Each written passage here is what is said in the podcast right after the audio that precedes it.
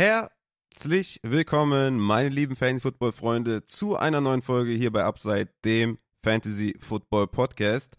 Wir haben heute eine picke-packe volle Folge mit News, die äh, sehr, sehr spannend sind. Wir haben Drafts-Strategien zum Arcade Bowl, zum Upside Bowl und natürlich zu normalen Scoring. Und wer begleitet mich? Kein geringerer als Christian Lohr. Ich freue mich sehr, dass du da bist. Ich hätte nicht damit gerechnet, dass wir so schnell nach dem Abschied wieder miteinander sprechen, aber umso mehr freut es mich natürlich. Sehr schön, dass du da bist. Ja, vielen Dank. Also, äh, wie, wie man sieht, es ist nicht nur dahergesagt gewesen, dass ich gerne wieder dabei bin, wenn es zeitlich passt. Und das hat es jetzt ähm, ganz gut. Deswegen, ja, ich freue mich. Ja, ist auch geil. Also, gut, gestern, man muss sagen dazu, dass wir eigentlich gestern aufnehmen wollten, also am 14.8., aber ist bei mir persönlich was dazwischen gekommen. Wollte sagen, geil, dass das dazwischen kommt, aber das war eigentlich gar nicht so geil. Aber wir haben jetzt nochmal zwei fette News, die wir behandeln müssen, deswegen hat es eigentlich ganz gut gepasst. Ja, wir können ja auch sagen, dass du nächste Woche auch am Start bist zur Auffolge, ne? Ask Upside Fantasy. Da bist du auch wieder am Start. Also jetzt zwei Folgen Back-to-Back -back mit Christian. Also äh, viel besser kann die äh, Draft-Season ja gar nicht starten, würde ich sagen. Ja, also so sieht's aus. Ich, äh, ich hab Bock und äh, freue mich äh, auch da wieder dabei zu sein. Äh, auf sowieso immer äh, sehr geil. Auer noch geiler, aber auf war auch immer schon äh, eine sehr spannende und schöne Folge. Und ja, heute haben wir auch, äh, du sagst schon, pickepacke voll. Wird geil. Wird auf jeden Fall geil. Ja, ich denke mal, nächstes Jahr Offseason Auer bist du auch am Start. Da nagel ich dich drauf fest. Ja, sehr schön. Da freue ich mich. Genau. Okay, dann würde ich sagen, wir, wir knallen direkt rein. Wir haben keine Zeit für Liebeleien, obwohl wir es natürlich auch hier sehr gerne auf äh, machen, ne? Aber wir gehen jetzt rein zu den News. Und äh, die erste News, die wir noch gar nicht so richtig behandelt haben hier im Podcast, letzte Woche war der Adrian da mit den Coaching-Changes. Und zwar ist das die Camara-Sperre. Er hat drei Spiele Sperre bekommen. Wie siehst du Alvin Kamara von den Saints jetzt eigentlich season-long mit dieser Sperre? Hast du mit mehr gerechnet? Findest du das okay? Kann man den trotzdem draften in den mittleren, späten Runden? Oder lässt du ganz die Finger von Camara? Ähm, also ich werde mit Sicherheit nicht die Finger davon lassen, aber ich habe tatsächlich, also ich, ich, sag mal so, also bisher ist er mir noch nicht in den, wir kommen gleich noch zu Spielern, die mir bisher nicht in den Schoß gefallen sind. Ähm, dadurch, dass seine Sperre ja im Endeffekt auch gar nicht mal so lange ist, weiß ich gar nicht, ob ich dann den äh, Puller triggern kann oder ob es jemand anders tut. Aber, ähm, also ich bin jetzt nicht abgeneigt von Camara, weil ich glaube, die Saints Offense wird ganz gut und Camara äh, kann da ja auch dann ab Woche 4 dann ordentlich was liefern. Ich weiß jetzt gerade tatsächlich gar nicht, wann sie bei Week haben, aber Woche 11. Ähm, das ist ja ja, das ist ja dann noch weit weit hin. Also ja, kann auch Camara da am Anfang schon einen ganz guten Impact liefern. Jetzt ist halt die Frage, ne, mit welchem, wie groß ist das Roster und so. Also ich glaube, ich würde keinen Starter-Spot für ihn verschwenden im Endeffekt, mhm. Ähm, sondern ihn für die erste Bankrunde vielleicht nehmen oder je nachdem dann auch die spätere Bankrunde, ne, je nach Rostergröße halt. Ähm, da kommt es für mich stark drauf an. Also äh, alles, was ich sagen will, kein Starter für verschwenden, das ist so meine Devise und äh, danach kann man durchaus mal sehen. Ich habe Alvin Kamara overall auf der 78 als Low-End Running Back 2. Die Bedenken sind natürlich erstmal die drei Goal-Line-Carries, die er letztes Jahr nur hatte. Hatte null Targets inside 5, ein Target inside 10, nur vier Touchdowns erzielt, ne? Drei Spiele Sperre, also drei Wochen verzichten, ist jetzt auch nicht so cool. Also ich denke mal nicht, dass jetzt eine hohe Regression erwarte ich jetzt nicht da Inside 5, Inside 10, weil halt Taysom Hill und Jamal Williams äh, jetzt halt die Konkurrenz da Inside 5, Inside 10 für Camara sind. Aber er hatte auch letztes Jahr einen hohen Target, ja mit 18,2 Prozent, 77 Targets. Und das ist halt so eine Range bei den Running Backs, so ein Low-End Running Back 2, wo das halt so den, das ausmacht, ja. Nimmst du jetzt einen Damian Pierce, wo du nicht viele Targets erwartest, oder nimmst du einen J.K. Dobbins, wo du nicht viele Targets erwartest, nimmst du einen Isaiah Pacheco, wo du nicht viele Targets erwartest, oder nimmst du halt dann Camara, wo du weißt, der hat auf jeden Fall einen guten Target-Share, sieht viele Targets, und Targets sind halt wertvoller als nur Rushing Carries. Deswegen ist er für mich in so einem, in so einem, ja, in meinem Tier 5, so Running Back 22 bis 27, so in der Range, Low-End Running Back 2. Ich denke, das ist immer noch ein fairer, fairer Spot für Camara, drei Spiele Sperre. Ich dachte eher, es wären so 6, 7 oder so, deswegen finde ich das schon recht, ja, recht okay.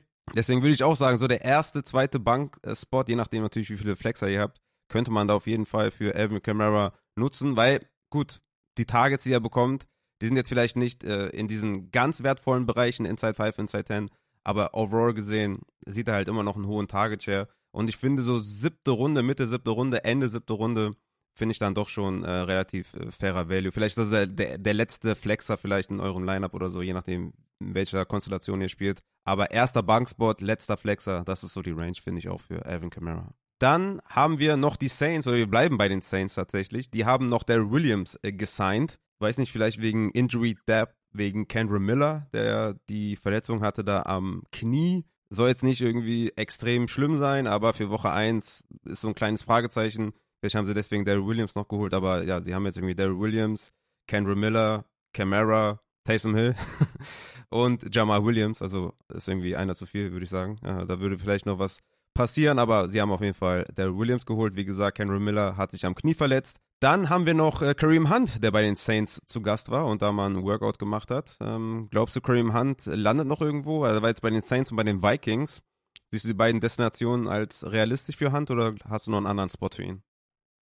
Ah, ähm, aktuell tatsächlich äh, nicht. Die Vikings wären da natürlich eine Option, wobei da deutet schon im Moment echt vieles darauf hin, wenn man so aus der Richtung hört, dass Alexander Madison tatsächlich so, so eine Art Workhorse, Workhorse da werden soll.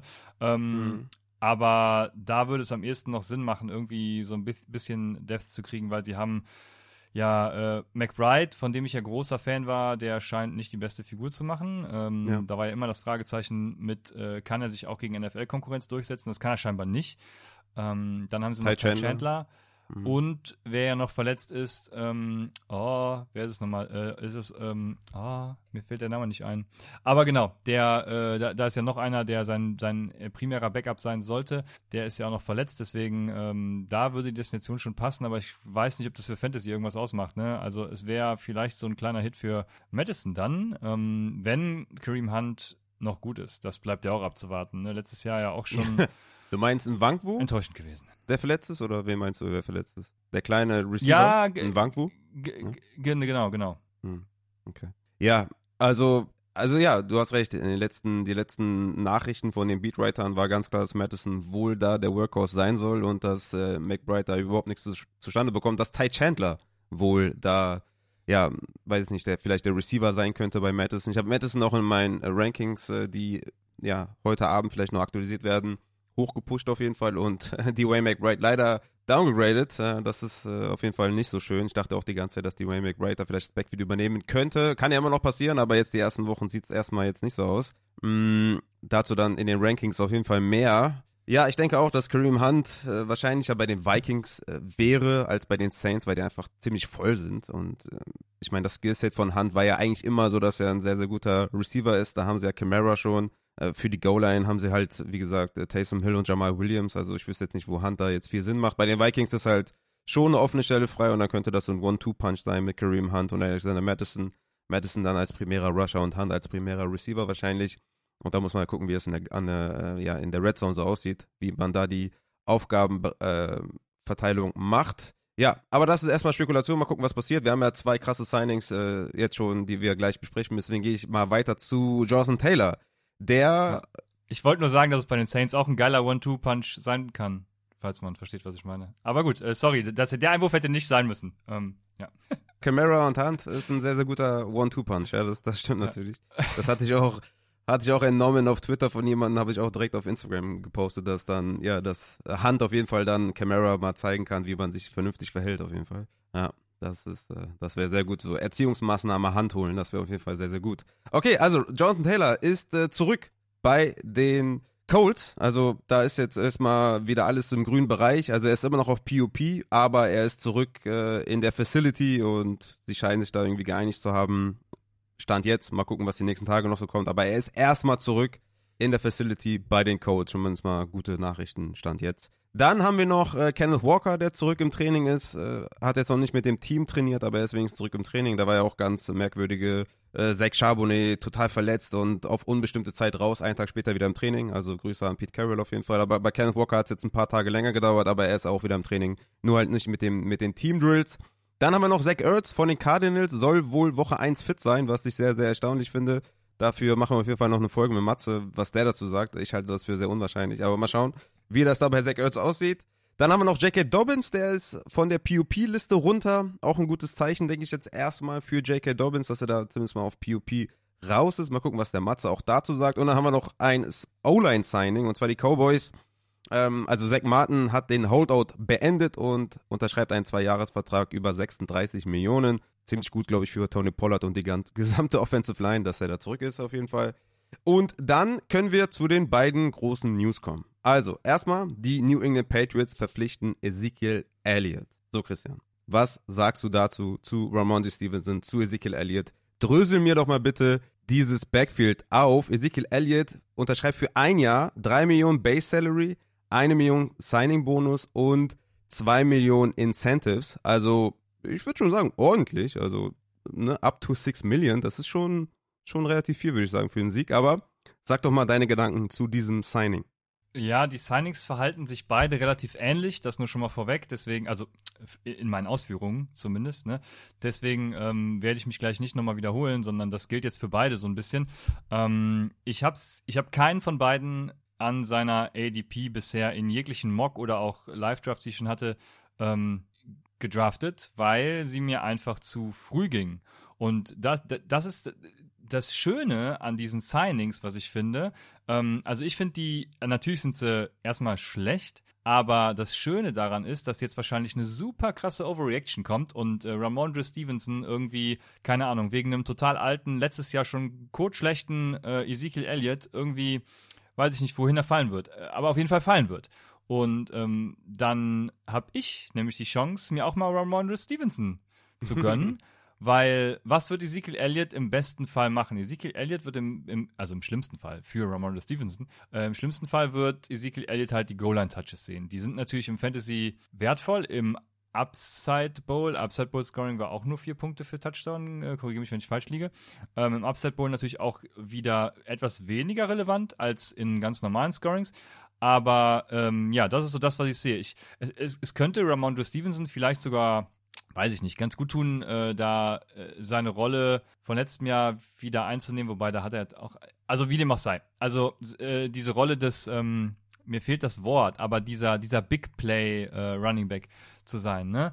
Ähm, mhm. und, und trotzdem glaube ich nicht jetzt, dass irgendwie auch alle Goal-Line-Carries, also das wird kein Jamal Williams-Ding, äh, vermute ich mal. Mhm. Aber ähm, ich also ich finde es ganz geil in der Hinsicht, dass Ramondre Stevenson jetzt ADP-wise fallen wird und ich da tatsächlich den Value spielen kann und das gefällt mir halt total. Mhm. Ja, das oh, bin ich, glaube ich, sogar bei dir, je nachdem, wo natürlich du den Value siehst. Ne? Also wenn du jetzt sagst, der ist für dich immer noch ein Top 5 Running Back oder dann sehe ich das nicht so. Das Aber wo siehst du ihn? In welcher Range, wenn ich vielleicht mal fragen darf? Siehst du Jamir Gibbs oder Stevenson höher? Das ist, finde ich, eine ganz gute Range. Also ich bin ja, ich mhm. bin ja auch viel höher äh, als, oder bin ich überhaupt viel höher, was der Konsens angeht bei Jamir Gibbs? Aber ich habe äh, Jamir Gibbs tatsächlich sehr hoch. Ja, äh, er ist Running Back 14, jetzt bei Fantasy Pros gucke ich gerade bei der PPR ähm, ADP. Äh, da hätte ich vielleicht sogar noch ein paar, die vor ihm kommen, dahinter. Aber ähm, das ist, denke ich, schon so eine Range, die man nehmen kann. Also was wird er dann overall sein? Wahrscheinlich so am Turn von 2 zu 3 oder so oder dritte Runde mhm. irgendwo. Und mhm. ähm, also das ist so eine Range, da würde ich Ramondre Stevenson jetzt auch äh, gerne nehmen. Ja, finde ich auch. Ich habe ihn overall auf 36 und als Running Back 13 jetzt in meinen Updated Rankings. Ich hatte ihn vorher auf der 12. ich habe ihn einen, einen Platz runtergestuft und Jamie Gibbs einen hoch. Gibbs auf die 12 und Stevenson auf die 13. Ich hatte ja vor einigen Wochen hatte ich den Entschluss gefasst und gesagt, okay, mir ist das Ganze zu heiß in New England und ich packe Stevenson von der 5 auf die 12. Ne? Also in den letzten Rankings, in den letzten zwei, die gekommen sind, ist Stevenson krass gefallen, weil ich einfach zu viele Rumors gehört habe. Und das ist jetzt eigentlich auch eingetroffen. Ne? Es wäre natürlich etwas schlimmer aus meiner Sicht, wenn man jetzt Devin Cook bekommen hätte für Stevenson, weil der einfach mehr Geld verdient und weil das Invest wäre einfach größer als jetzt bei Elliott. Und Elliott ist, glaube ich, auch noch mal ein bisschen schlechter als äh, Cook, obwohl sich beide nicht viel genommen haben letztes Jahr. Ähm, aber ich denke, dass Stevenson, ja, ich bin da bei dir. Also ich glaube, man kriegt den jetzt günstiger und ich würde auch sagen, da am Turn zweite zu dritte Runde finde ich den immer noch ziemlich gut. Ich werde das jetzt mal weiter ausführen. Stevenson war auf jeden Fall der bessere Running Back letztes Jahr, aber ganz klar war Zehnter in Rush Yards over expected per attempt und Sieg war 43. Also ganz klare Diskrepanz da. Das Problem ist natürlich, dass Sieg 8 von 11 Carries inside 5 zum Touchdown umgewandelt hat. Ramondre hatte leider nur 17% Conversion Rate, hatte 12 Goal-Line Attempts und hat nur 17% verwandelt. Inside 5 hatte er eine Conversion Rate von 28,6%, drittletzter unter allen qualifizierten Running Backs sind, glaube ich, hier 40 qualifizierte Running Backs. Ähm, also das war sehr, sehr schlecht.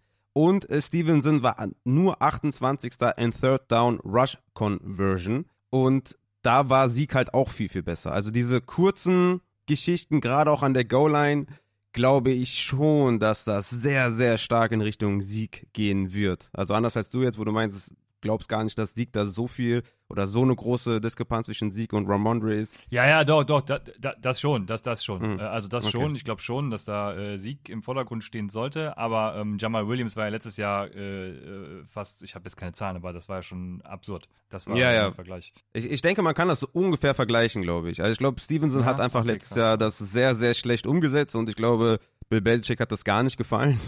Und deswegen hat er halt gesagt, okay, jetzt hole ich mir Sieg. Der war da halt sehr, sehr stark. Also wenn Sieg noch irgendwas kann oder noch im, im Petto hat, dann sind es halt diese Goal-Line-Attempts. Da war er super effizient. Hatte natürlich auch eine gute O-Line, muss man auch dazu sagen.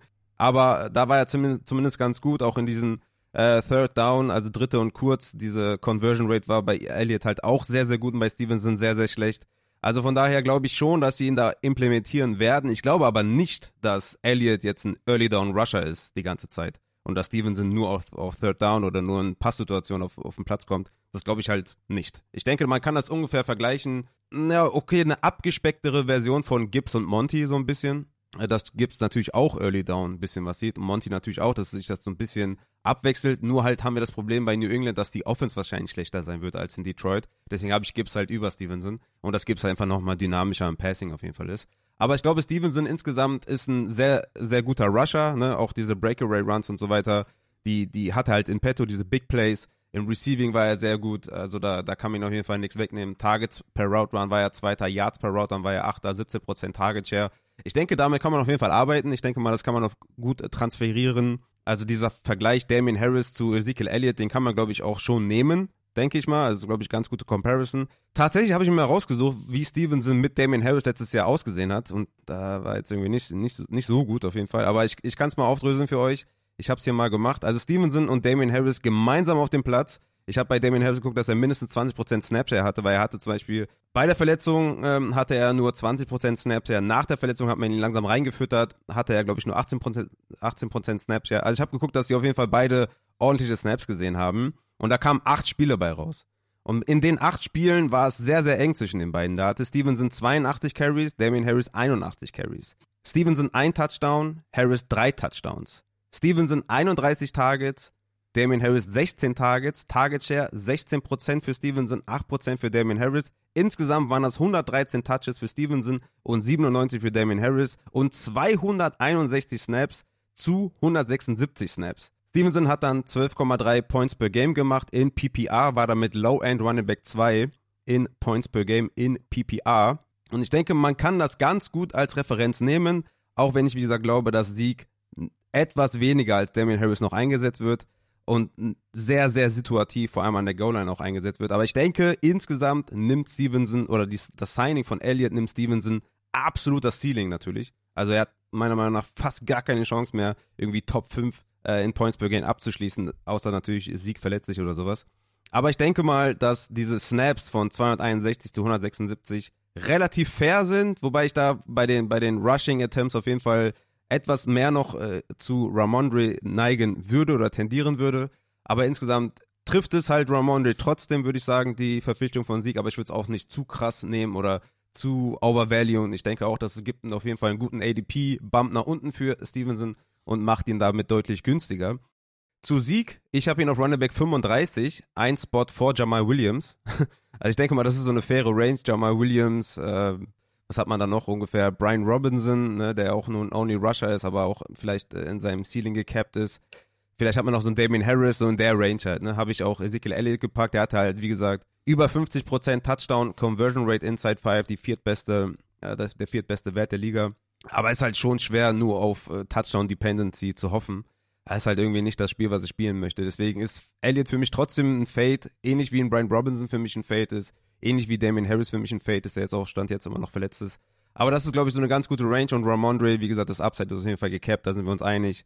Und trotzdem insgesamt ernüchternd, so, weil, ne, wie gesagt, ich hätte ihn schon ganz gerne irgendwie so als Running Back 8, 9 gerankt, den Ramondre. Äh, vielleicht wäre das so ein etwas schlechterer oder noch etwas unprominenterer Running Back dazugekommen, der vielleicht ein bisschen weniger Geld verdient, weil ich finde, up to 6 Million, 6 Million ist schon, ist schon irgendwie, ne, das ist schon ein bisschen was. Äh, deswegen muss man das schon respektieren, dass er da ist, aber ich denke mal, dass wenn man Stevenson so am Turn von 2 zu 3 bekommt, ist das schon, ist das schon okay. Ja, du, also du hast alles super ausgeführt. Jetzt würde mich natürlich interessieren, äh, wo du Delvin Cook hast.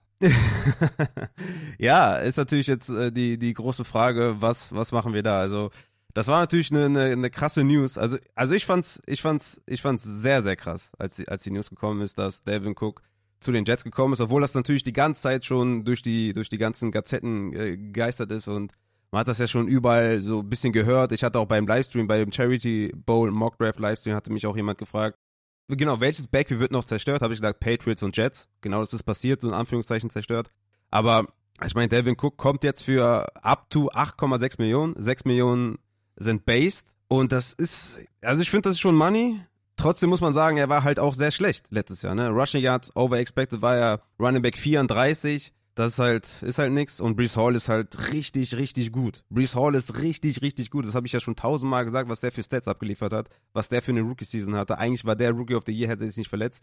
Ist halt immer noch gerade äh, verletzt, ist jetzt von der PUP wenigstens runter, immerhin.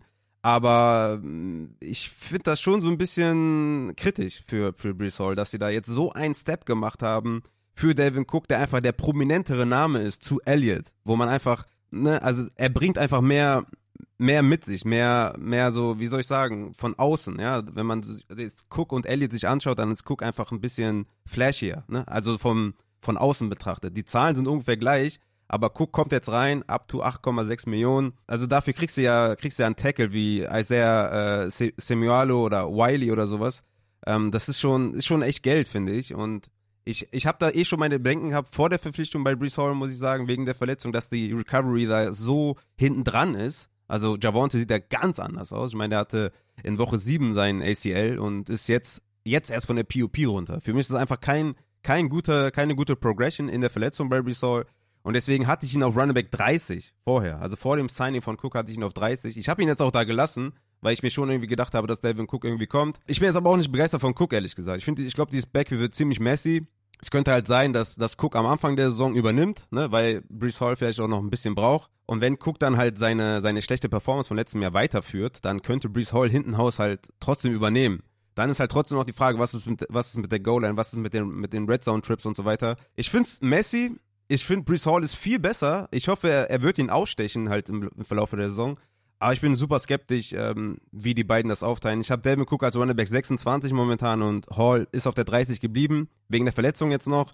Sollte er jetzt in der, in dieser, im Verlauf der Offseason jetzt irgendwie, ja, einen Fortschritt machen in der Verletzung und besser recovern und die Zeichen stehen auf, dass er, dass er Full Go ist in Woche 1, werde ich ihn noch ein bisschen nach oben bumpen und gucken ein bisschen nach unten. Aber Stand jetzt äh, muss ich die erstens die Verletzung respektieren von Brees Hall, dass er nicht bei 100% ist und halt das Money für Devin Cook. Und deswegen habe ich ihn auf 26 den Cook und Brees Hall auf 30. Ja, also ich verstehe es überhaupt nicht. Übrigens, wenn ihr Zuhörer die Folge hört, wird Brees Hall sein erstes Training absolviert haben. Ich habe nämlich vor einer Minute ein Video auf Twitter gesehen, wo er in Pads äh, beim Tra Training ist. Ich glaube nicht, dass das in Pads jetzt äh, relevant ist, weil er wird wahrscheinlich trotzdem ein bisschen, naja, keine Ahnung. Ihr werdet sehen, wie das Training von ihm lief. Ähm, genau, er ist beim Training und Devin Cook wird erst weiß ich nicht, in einer Woche oder so ins Training einsteigen, weil er ja auch verletzt war. Also, wenn es jetzt zum Beispiel andersrum gewesen wäre, eine Sieg geht zu den Jets und Cook für, zu den Patriots, dann hätte ich das vielleicht noch verstanden. Aber du hast mit äh, Brees Hall den, den Jüngeren in seiner Prime Delvin Cook quasi und holst dann noch einen alten, verletzten Delvin Cook dazu, zum ja noch verletzten Brees Hall, wo ich dachte, die Verletzung ist tatsächlich der Grund. Das kann er aber nicht sein, wenn er jetzt trainiert. Also es ist alles total wild in meinen Augen. Ich, ich verstehe es absolut nicht. Ähm, ich verstehe es einfach nicht. Ich, keine ja, Ahnung. Das, also, das sowieso. Ich glaube, also ja, ich, ich, weiß nicht, was ich mit Devin Cook machen soll. Ich glaube, ich werde ihn einfach faden, ähm, weil ich denke, wenn Brees Hall fit ist, dann ist Brees Hall da der klare Running Back, weil, wie gesagt, Devin Cook ist nicht nur jetzt auch verletzt, sondern er ist halt auch einfach alt und schlecht. Ähm, und Brees Hall jung und kommt halt von ACL, was risky ist, klar, aber äh, müsste man sich mal Stats angucken, ob das überhaupt so risky noch ist heutzutage. Aber ist es auf jeden Ahnung. Fall mit, mit Hamstring-Verletzungen und so. Also die meisten also, ja, ACL-Runningbacks, ja, die zurückkommen. Ja, aber da gibt's ja auch äh, mittlerweile äh, neuartigere äh, ACL-Methoden. Das kann wahrscheinlich Matze viel besser noch beschreiben als ich. Da wird ja nicht mehr die Sehne aus dem, ähm, aus dem Oberschenkel genommen, sondern irgendwoher wird was anderes genommen. Frag, äh, frag Matze das nächste Mal. Ähm, und dann, da, dadurch werden auch Hemi-Verletzungen reduziert wieder, weil der Muskel ja intakt bleibt. Also alles mit Vorsicht zu genießen, was ich hier sage. Äh, frag da lieber nochmal Matze. Aber wie dem auch sei, also ich glaube, Brees Hall wird ähm, der Running Back in, in, in, ähm, bei den New York Jets sein, wenn er fit ist. Und die Frage ist halt, wann ist er fit? Und dann habe ich halt, keine Ahnung, Delvin Cook für drei, vier Spiele als Leadback vielleicht. Und danach äh, glaube ich, dass Brees Hall da seine Rolle hat. Und dann, also, ich weiß nicht. Da ist auch wieder die Sache, ich glaube, Brees Hall wird jetzt in deinem Fall da bleiben, wo er ist. Bei anderen vielleicht weiter fallen, weil er ist jetzt hier bei Fantasy Pros ADP auf 13. Ähm, und da, glaube ich, wird er halt jetzt fallen und dann nehme ich ihn vielleicht doch wieder. Ich glaube, ich hätte Ramondre Stevenson deutlich lieber als äh, Brees Hall, äh, aber. Hm, interessant. Äh, ja, also wenn. Ähm, ja, weil Ramondre Stevenson fit ist. Das ist so meine Sorge, ne? Weil ich kann mir einfach keinen anderen Grund vorstellen, warum sie Delvin Cook nehmen. Also sie haben ja auch Israel Abanikanda, ähm, der kann im Zweifel ja auch einspringen, ne? Und ja, und sie haben also, Michael Carter und Son of a Night und das auch noch, ja. Und Son of a Night hat ja letztes Jahr, gut, mehr schlecht als recht, aber er hat gespielt. Ähm, also, ich verstehe es halt einfach nicht. Ich glaube, äh, ich weiß es nicht. Also, Brees Hall, keine Ahnung. Vielleicht irgendwo Ende Runde 3 oder so. Wenn er dahin fällt, dann ist er mir. Also, Son of a Night hat die 2022er Rookie-Klasse in Force Miss Tackles per Carry und Force Miss Tackles per Reception angeführt, ne? Ja, siehst du, doch gar nicht so schlecht. Ha! Das dazu. Ja. Aber, ja, wie gesagt, also ich bin da auf jetzt auf jeden Fall. Sonst heißt er Bam. Ja, ja, richtig, Bam Knight. Ähm, wie gesagt, ich, ich bleibe da weiterhin auf äh, bei diesem Backfield. Ich, ich will damit eigentlich nichts zu tun haben. Kommt natürlich dann immer drauf an, wann die gehen und so weiter, aber dritte Runde für Brees Hall, vierte Runde bin ich raus. Absolut, bin ich komplett raus. Ja, vierte Runde würde ich nehmen. Würde ich auf jeden Fall nicht investieren. Dazu ist Devin Cook mir zu prominent und sie haben ihn extra geholt. Brees Hall ist immer noch nicht fit, aber äh, Cook hat ja diese Schulter-OP jetzt gehabt. Äh, der Mats hatte das ja in den, in den letzten Injury Reports immer ganz gut ausgeführt, dass das ja ein gutes Zeichen war, dass er das hatte. Ähm, dass das er endlich mal auskurieren konnte und so weiter und so fort. Ja. Ich, ich würde euch raten, beide nicht zu draften. Ähm, Stevenson bleibt weiterhin ein Target für mich. Aber Brees Hall, also Devin Cook zu den, zu den Jets, das ist, ein, ist eigentlich ein Unding, dass das passiert ist. Aber es ist passiert. Es hat sich seit Wochen angezeichnet. Sie wollten ja auch schon Jamir Gibbs draften. Und ja, jetzt ist es äh, Devin Cook geworden für Brees Hall. Ich glaube, das ist, es ist, wird schon, wird schon hart. Mal schauen, wie die Saison verläuft, wer da von den beiden fit ist, wer sich verletzt und so weiter und so fort. Aber Stand jetzt äh, würde ich sagen, ich will keinen von den beiden haben. Sie haben auch ähnliches Skillset, muss man sagen. Ne? Also keiner von denen ist jetzt so mhm. der extrem krasse Receiver. Sie sind beide gut ne? oder waren mal gut. Devin Cook war mal gut. Ähm, also vom Skillset her sind sie auf jeden Fall ähnlich und das macht für mich eigentlich auch gar keinen Sinn, so die beiden in ein Backfield zu stecken. Und ich denke, das wird, das wird Messi. Das wird Messi. Plus die O-Line ist halt auch nicht gut. Und ja, keine Ahnung. Ich bin da nicht so, nicht so begeistert von dem Signing. Dann haben wir noch Preseason Week One Takeaways oder ich habe mir die mal kurz aufgeschrieben. Sind jetzt nicht so.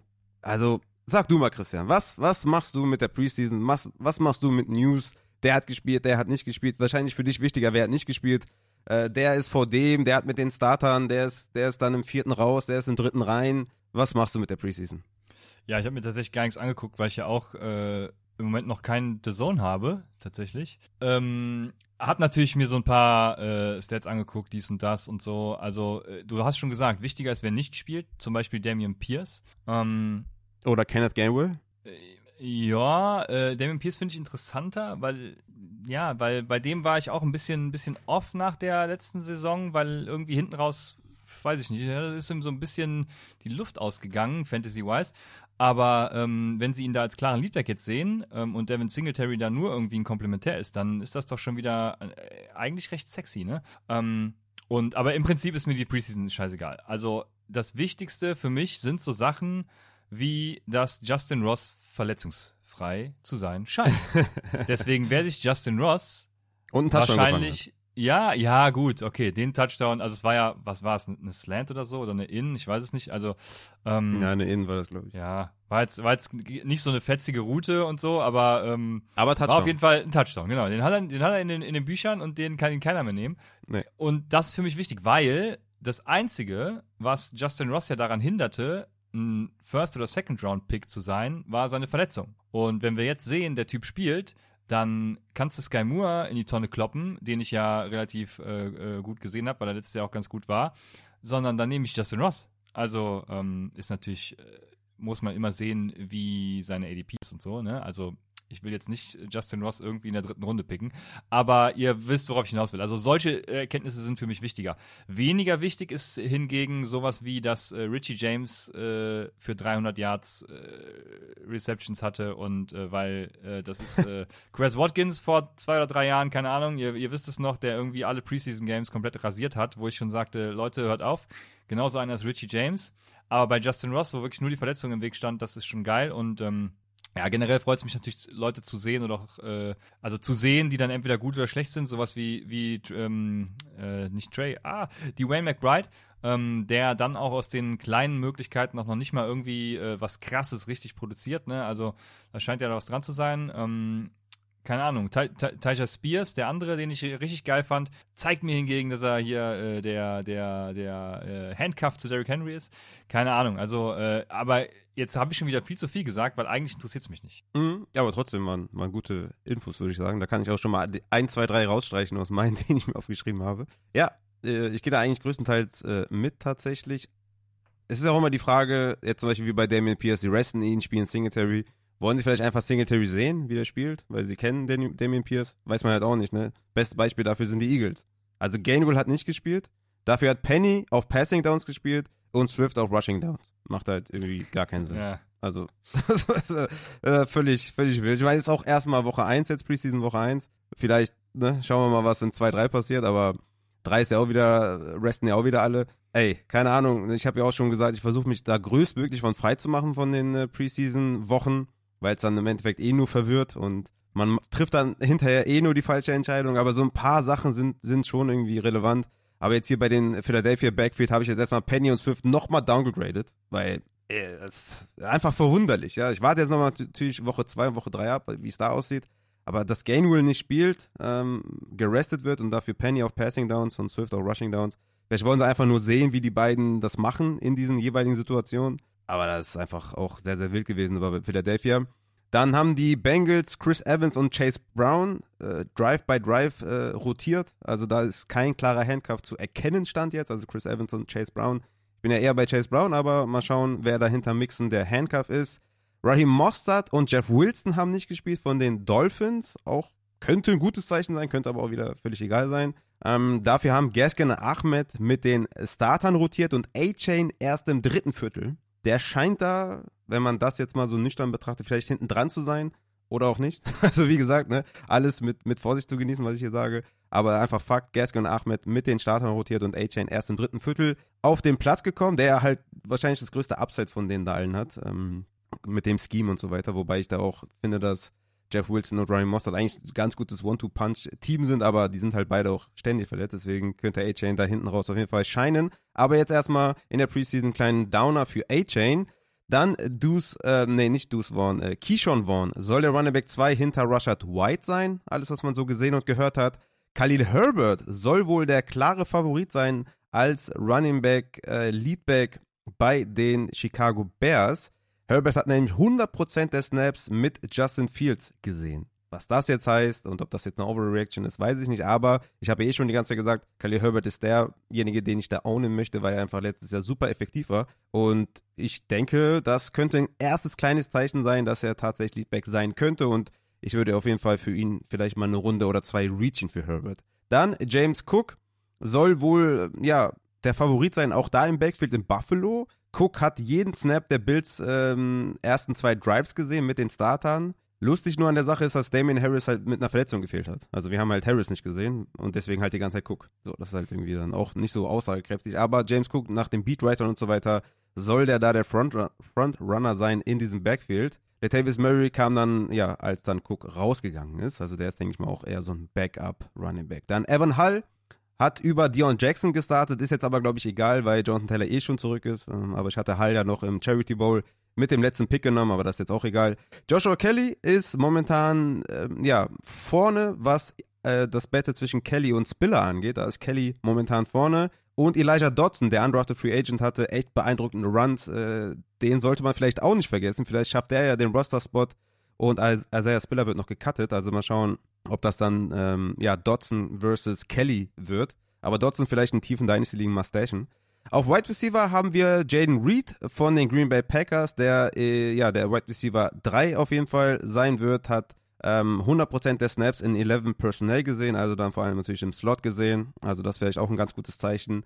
Und Darius Slayton und Paris Campbell haben nicht gespielt, also könnten die vielleicht die Starter auf Receiver sein für die Giants. Ähm, bleibt auch weiter spannend. Also Hodgins hat gespielt, ähm, noch ein paar andere Slot-Guys, Beasley und so weiter. Aber ja, Slayton und Paris Campbell nicht gespielt, könnte ein Zeichen dafür sein, dass die vielleicht da die Starter sein könnten. Ich meine, in der Offense willst du eh keinen Wide Receiver haben, aber einfach nur mal so, damit ihr es gehört habt. Und auf Titan habe hab ich mir viele News aufgeschrieben. Und zwar, Musgrave von den Packers hat jeden Snap mit den Starters genommen. Also hier Deep Shot auf äh, Titan mit Musgrave. Do it. Sam Laporta ist der Starting Titan der Lions. Draftet ihn. Greg Dalcic. Playing Time is in trouble, habe ich mir aufgeschrieben weil Adam Troutman die, äh, ja, die Starting-Rolle auf Titan bekommen hat bei den Broncos. Er hat alle First und Second Downs gespielt und Dalchis hat nur die Third Downs und Two Tight End Sets gesehen. Das könnte ein harter Downer sein. Ich habe ja immer gesagt, ey, vernachlässigen wir den, äh, den Troutman, der ist ein Blocker, ein guter Blocker, deswegen wurde der geholt und Dalchis hat ja eine überragende Rookie-Season gespielt. Ja, und jetzt kommst du dahin, Sean Payton gibt seinen äh, alten Weggefährten Adam Troutman da die Snaps und Greg Dulcich könnte in die, könnte in die Röhre schauen. Ich habe Dulcich auch schon down, in den Rankings ein bisschen, weil dann ist mir nämlich lieber andere Shots als jetzt Dulcich, obwohl ich den eigentlich sehr gerne mag, aber auf jeden Fall nicht so cool, da das erste Preseason-Game für Dulcich. Hoffentlich ist das eine Ente, weil das wäre das wär sehr, sehr traurig. Dann haben wir noch äh, Dalton Kincaid, hat alle sechs Snaps mit dem Buffalo First Team gesehen, also den ja, ähm, der geht mir momentan ein bisschen zu früh, aber ich würde sagen, wenn das dein Tight End ist, mit dem du rausgehst, vielleicht in den späten Runden, dann passt das auf jeden Fall. Und Tyler Conklin von den Jets war der Tight End auf Passsituation und Usama hat nur, ja, hat mehr geblockt als äh, gefangen oder Routen gelaufen. Und Jake Ferguson, sagen wir auch schon seit Wochen, ist der Cowboys Tight End 1, also auch da vielleicht einen Deep Shot auf Tight End nehmen. Ja, das war's mit der Preseason. Äh, würdest du zu irgendwas sagen, Christian? Nee, Lass mal, ne? Ja, also da bin ich raus. Ich hab, äh, ja. ja, ein paar, ein paar davon habe ich auch äh, mitgekriegt, gelesen und so, aber ähm, nee. Ich wollte es mal unterbringen. Man soll Hast nicht du gut gemacht. Hast du sehr gut gemacht. Ja, ja, danke schön. Das, das tut mir auf jeden Fall gut. Aber wie gesagt, interpretiert nicht zu viel rein. Jegliche Rankings oder Updates in den Rankings werdet ihr natürlich dann, dann sehen und mitbekommen. Es sind nicht viele, es sind ein paar kleine äh, Upgrades oder Downgrades, aber ja. Äh, ich denke mal, Cook ähm, Stevenson und Elliott wird, muss man eh äh, updaten, deswegen werdet ihr in den Updated Rankings ja alles sehen. Bevor wir zu den Mailbacks kommen, noch ein kleiner Hinweis. Meine Dynasty Rankings sind abgedatet und die Upside Bowl Rankings sind online. Plus natürlich jetzt die updated äh, Draft Rankings werden jetzt noch ähm, ja, rauskommen. Ich denke mal heute, oder wenn die Folge rauskommt, werden die auch schon online sein. Also Dynasty Rankings, Upside Bowl Rankings und die Draft Rankings aktualisiert werdet ihr auf Patreon finden. Ne? Checkt das gerne ab. Wenn das euch zu umständlich ist, warum auch immer, könnt ihr auch einen Heiermann, beziehungsweise 5 Euro. Kennst du noch Heiermann, Christian? Ja, Klar, Mann. Ja. 5 Mark war es aber, oder? Ja, ja, ja gut, 5 Mark, 5 Euro ist ein Unterschied, das stimmt. Aber ja, ein Heiermann, 5 Mark oder 5 Euro an PayPal schicken, der Link ist in der Beschreibung. Checkt das gerne ab. Wenn euch das zu umständlich ist mit Patreon, könnt ihr das auch gerne da machen. Und noch was. Der German Charity Bowl geht in die nächste Runde. Das wollte ich unbedingt noch unterbringen. Ich habe dazu mit dem Björn, aka Hans-Peter Ording, einen Mockdraft auf Twitch gestreamt. Den könnt ihr real life anschauen auf YouTube. Äh, die Audiodatei war leider fehlerhaft, sodass leider keine Folge äh, zustande kam. Holen wir bestimmt noch nach, denke ich mal. Äh, checkt auf jeden Fall den German Charity Bowl unter germancharitybowl.de. Link dazu findet ihr auch in der Folgenbeschreibung. Und übrigens, aus diesem Mockdraft hat sich ein Team aus Stumpenrudi, Tomek, Kernchi, AJ, Snakepit, Catalinus, M2P, GoBirds und Chris 1893 gebildet, das mit einer Spende von 70 Euro in den German Charity Bowl einziehen will. Also, Props an die Jungs und Mädels. Sehr, sehr geil. Habe ich richtig krass gefeiert. Liebe geht raus an jeden Einzelnen. Und ich äh, glaube, der Björn erweitert das Ganze noch auf 80 Euro. Und ich denke mal, damit ist man so gut wie sicher im German Charity Bowl dabei. Also die Personen werden als Team ja, äh, den German Charity Bowl in Angriff nehmen. Äh, sehr geile Sache. Du bist ja auch äh, harter Supporter. Hast ja wahrscheinlich auch schon dein, äh, ja, de deine, äh, deine Kohlen in den Ring geworfen, ne? So sieht's aus. Ja, ich bin ja auch Mitglied, also man kann auch ähm, eine Jahresmitgliedschaft ich auch. machen. Das äh, sehr, siehst du, wir sind wieder hier die äh, Vorbilder der Nation. Natürlich. Ähm, ja, äh, und natürlich auch für den German Charity Bowl an sich jetzt äh, wieder was dagelassen und Ja, also ich äh, werde wahrscheinlich wieder dabei sein. Ähm, man kann das ja so ein bisschen abschätzen, will meine Tricks jetzt nicht verraten, die relativ simpel sind. Aber ähm, ja, also äh, ich kann abschätzen, wann ich erhöhen muss und wann nicht. Und ich werde auf jeden Fall dabei sein. Dementsprechend, ähm, ja, ich freue mich auch auf das äh, Upside-Team und auf dich natürlich auch. Mal sehen, in welchen äh, Ligen wir dann landen. Und ich glaube, das äh, German Charity Bowl Scoring ist ja auch das Upside Bowl Scoring, deswegen würde es dazu ja. nachher ja auch dann äh, Draft-Strategien geben. Also seid dabei, registriert euch. Ähm, das macht Spaß. Und ist für einen guten Zweck. Auf jeden Fall. GermanCharityBowl.de, Link in der Beschreibung. Gut, dann kommen wir weiter zu den Maybacks. Also ihr merkt, die, die Folge wird auf jeden Fall sehr, sehr krass. So, Maybacks, wir haben den guten Paul, der sagt, Hi Rafa, kannst du bei Gelegenheit mal Vor- und Nachteile von Quarterback Wide Receiver Stacks eingehen und deine persönliche Einschätzung dazu abgeben? Gefühlt sehe ich solche Stacks beim Mock Draft dieses Jahr deutlich häufiger und früher, ne, doch und früher, als früher wahrscheinlich, in den letzten Jahren und frage mich, woher diese Veränderung kommt. Anschließend hat noch Nico 49ers geschrieben, Hi Rafa, ich würde die Frage von Paul gern ergänzen. Machen Stacks mit drei Spielern auch noch Sinn? Zum Beispiel Hurts, Brown und Dallas Goddard hatte ich in einer Bestball-Liga. Und dann, ja okay, die letzte Frage nehmen wir nochmal äh, separat. Also, was sagst du Paul und Nico 49ers, Christian? Es kommt für mich stark darauf an, was für Mockdrafts er gemacht und gesehen hat. Also ähm, Stacking an sich ist ja eher eine Bestball bzw. DFS äh, Rest in Peace äh, Strategie. Also sagen wir mal Bestball Strategie. ähm, da macht es ja auch total Sinn. Heartbroken. Weil, ja, wirklich. Das hat mich schwer mitgenommen. Aber gut, sei es drum. Also es ist war die Haupteinnahmequelle von Christian. Ja, fast. Aber gut, es ist äh, selbst, also selbst bei europäischen Anbietern jetzt nicht mehr erlaubt. Das ist äh, wirklich sehr traurig alles. Ja, aber sei es drum, das ist ein eigenes Thema für sich.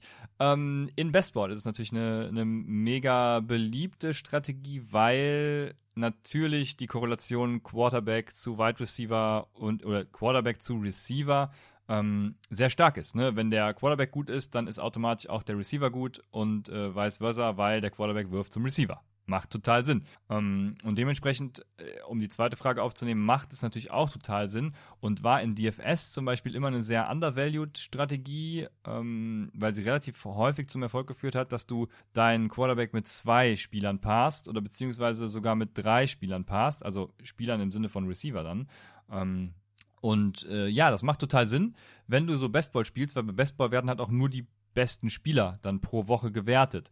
Kannst du in einem ganz normalen Reader-Format natürlich auch machen, dann hast du natürlich ein mega hohes Risiko, dass du eine Woche komplett verkackst. Ne? Also, weil dann werden eben nicht mehr die besten Spieler gewertet, weil du musst ja selbst dein Team dann aufstellen. Und wenn das Team dann eben äh, verkackt, dann hast du Pech gehabt. Deswegen in Redraft-Ligen ähm, kann man das, also es gibt so ein paar Stacks, die kann man halt safe machen, ne? so Mahomes mit Kelsey irgendwie. Oder ähm, weiß nicht, ob es da gerade noch, noch andere gibt. Ähm, ne, ja, bei Herbert wüsste ich zum Beispiel auch schon. Also Herbert, äh, Kirk Williams, äh, Kirk, Kirk, also Kirk Cousins. Ach so, Kirk ja. Cousins, ja. Kirk Cousins und Justin Jefferson zum Beispiel, genau. Ähm, vielleicht auch noch Trevor Lawrence und äh, Ridley Kirk, sowas, äh, wo du Kirk gesagt hast. Also ja, kann man schon machen, aber dann bist du halt nicht diversifiziert. Ne? Diversifikation ist dann in Redraft wieder ein bisschen besser, weil du, wenn dann eben, bleiben wir beim Mahomes-Kelsey-Beispiel, wenn Mahomes halt, äh, Mahomes und Kelsey ja kacke sind in einer Woche, dann hast du nur einen davon und äh, hast dann dafür einen vergleichbaren Receiver wie Kelsey, wäre dann zum Beispiel Justin Jefferson, der dann in der Woche wieder gut ist und der dich eventuell rettet gegenüber deinem Head-to-Head-Gegner. Ne, ist ja Im Endeffekt musst du ja nur den Head-to-Head -Head gewinnen. Und ähm, dementsprechend, äh, um es nochmal kurz zusammenzufassen, Stacking im Bestball oder DFS eine sehr gute Strategie in Redraft. Eine sehr risikoreiche Strategie, die ich vermeiden würde, wenn es geht. Ja, kommt ein bisschen darauf an, was für ein Stack du nimmst, würde ich immer sagen. Also wie gesagt, also Mahomes und Kelsey das knallt natürlich, das, da habe ich gar nichts gegen. Ja, weil, weil lass mich noch ein, eine Sache anfügen kurz, weil normalerweise im Stack, im Bestball und so nimmst du die Spieler ja auch ähm, ein bisschen früher, damit du einfach deinen Stack bilden kannst, ne? Und äh, ja. genau auf sowas würde ich halt im Redraft verzichten. Sorry für die, den nochmal kurzen Einwand. Ja, nee, hast vollkommen guter Einwand auf jeden Fall. Ist für mich auch eher so eine, so eine Bestball-Strategie. Also das ist ja auch in den letzten Jahren überall aufgeploppt, Strategien, wie spielt man Bestball und da war halt Stacking uh, all over the place. Ist halt eigentlich kein Redraft-Ding. Also ich würde jetzt äh, tatsächlich nicht drei von einer Sorte nehmen. Also weil Nico 49ers noch meinte, Jalen Hurts, AJ Brown und Goddard. Also, das, also gerade in so einer Low-Passing-Offense finde ich das schon sehr kritisch. Was sagst du zu drei von einem Team? Ja, also im Bestball super, aber in Redraft halt sehr äh, schlecht. Ja, also in Redraft wirklich sehr schlecht. Also drei von einer Sorte. Aber er hat ja nur geschrieben in Bestball, ja. In Bestball passt das auf jeden Fall. Da gibt es tausend äh, Analysen, die zeigen, dass das gut ist. Aber in Season-Long Redraft keine gute Idee auf jeden Fall. Dann haben wir noch den Toro. Gute Raphael, wie gehst du in Dynasty mit mehreren Spielern eines Teams in deinem Roster um? Das lässt sich ja manchmal nicht vermeiden, wenn Spieler wechseln, aber im Draft hatte ich dieses Jahr mehrmals das Dilemma. Gibt es für dich einen Unterschied zwischen zwei Wide Receivers und Wide Receiver Running Back eines Teams? Also bezieht sich auch so ein bisschen, äh, nicht ganz auf Stacking, aber ja, was sagst du dazu, Christian? Ja, da ist es wiederum auch im Endeffekt äh, egal, meines Erachtens, weil, also ja, es kommt drauf an, äh, was du schon, also nehmen wir mal an, du draftest jetzt, dann ist es natürlich schon in der Hinsicht relevant, dass du gucken musst, was hast du gerade für ein Team, ne? bist du konkurrenzfähig oder nicht. Dann würde ich vielleicht, nee, es wäre auch nur beim Coinflip interessant. Also wenn ich jetzt zwei Spiele habe, wo irgendwas den Ausschlag geben muss, dann wäre das, das, was den Ausschlag gibt, aber sonst wäre es mir ziemlich egal, auch wenn ich dieses Jahr zum Beispiel schon gewinnen will, weil, also die äh, Franchises ändern sich so schnell dann auch teilweise, ne? Und ähm, dementsprechend wäre mir das relativ egal. Ja, ich, ich würde den Todo, wenn er jetzt vor mir stehen würde, den fragen, wie lange der schon Fantasy spielt oder die NFL verfolgt. Ähm, weil es ändert sich so viel. Also du kannst ja max, also nicht mal, also max zwei Jahre. Ich sage mal maximal zwei Jahre, nicht mal das ist heutzutage möglich. Es gibt so viele, es gibt so viele äh, Klauseln in den Verträgen, es gibt so viele Möglichkeiten, Spieler zu entlassen äh, Umstrukturierungen, keine Ahnung. Du hast jetzt gesehen, bestes Beispiel Brees Hall. Der war wahrscheinlich vor, ja, bevor das jetzt passiert, so die ganzen Rumors gekommen sind, auch äh, zum Draft mit Jamie Gibbs, sagen wir vor dem Draft, als, als die erste Jamie Gibbs Rumor kam, hat er wahrscheinlich so einen kleinen Hit eingenommen, ein, einnehmen müssen in, in Dynasty. Davor war der wahrscheinlich ein Top 3 Running Back in Dynasty. Ich würde ihn jetzt auch nicht so krass downgrade, weil er halt immer noch gut ist und Cook jetzt nicht für immer da ist. Aber da kommt jetzt einfach ein Delvin Cook dazu. Es passiert einfach so viel, das kann nächstes Jahr komplett anders sein. Aber das ist Dynasty, das ist ganz anders zu bewerten als Redraft, weil da in Dynasty kommt halt sehr krass auf das Talent an und nicht um die um nicht auf die Umstände. Bestes Beispiel jetzt Pittman zum Beispiel. Geht in sein letztes Vertragsjahr. Äh, Richardson ist wahrscheinlich jetzt nicht das Beste für Pittman, aber er geht in sein letztes Vertragsjahr. Er kann nächstes Jahr locker woanders spielen. Also die, die momentanen Umstände für die Spieler sind in Dynasty natürlich in gewisser Weise wichtig, für den kurzfristigen Erfolg vielleicht, aber der wirkliche Value liegt im Talent in Dynasty und deswegen würde ich mich davon nicht beirren lassen und es passiert einfach so, so viel in, der NFL heutzutage, dass du ja nicht in die Zukunft schauen kannst, wie das da nächstes Jahr aussieht. Deswegen easygoing, bleib locker und wenn du vielleicht einen Deal machen kannst, wo das dann irgendwie eins zu eins äh, einen Spieler traden kannst, wo er vielleicht nicht im gleichen Team ist, würde ich jetzt auch nicht Nein sagen, aber ich würde es auch nicht zu überbewerten. So, da haben wir die Mailbacks auch. Ich würde dann sagen, wir kommen dann zu den Draft-Strategien, mein lieber Christian, und würde tatsächlich starten mit den ja, generellen Go-To-Tipps für jeden Draft. Hast du da welche für mich? Ja, es ist äh, also ich habe so ein paar offensichtliche, die auf der Hand liegen, die ich aber auch jedes Mal verkacke. Und, know your ähm, League Settings vielleicht. Da, ja, das würde ich jetzt nicht sagen, dass ich das jedes Mal verkacke, aber es ist auch schon mal vorgekommen. Deswegen know your League Settings. Vor allem, wenn man tatsächlich mehrere Ligen spielt. Ähm, Know Your League Settings. Äh, auch wenn du spezielle Formate spielst, Upside Bowl, German Charity Bowl, Arcade Bowl, ähm, Know Your League Settings. Auch nicht nur was Scoring angeht, sondern auch Roster Building und ähm, ja, hast du dich vielleicht für einen Auction Draft angemeldet, ne? Also äh, kann, kann, auch schon mal passieren. da wirst du aber früh genug merken, glaube ich. Ja. Äh, das, das zweite ist, dass, also mach auf jeden Fall eine Queue. Damit fall ich wirklich jedes Jahr wieder auf die Schnauze, weil ich mir denke, ich habe ja alles im Kopf, ich krieg das schon schnell auf die Reihe, aber ähm, stehe dann jedes Mal irgendwie, keine Ahnung, wenn ich am Picken bin, brauche ich eine Minute, um mir klar zu werden, wen willst du jetzt eigentlich picken. Also mach am besten einfach eine Queue. Dann hast du so wenigstens mal zwei, drei Spieler oben, äh, die, ja, zwischen denen man sich dann entscheiden kann. Und ähm, das ist dann ganz gut.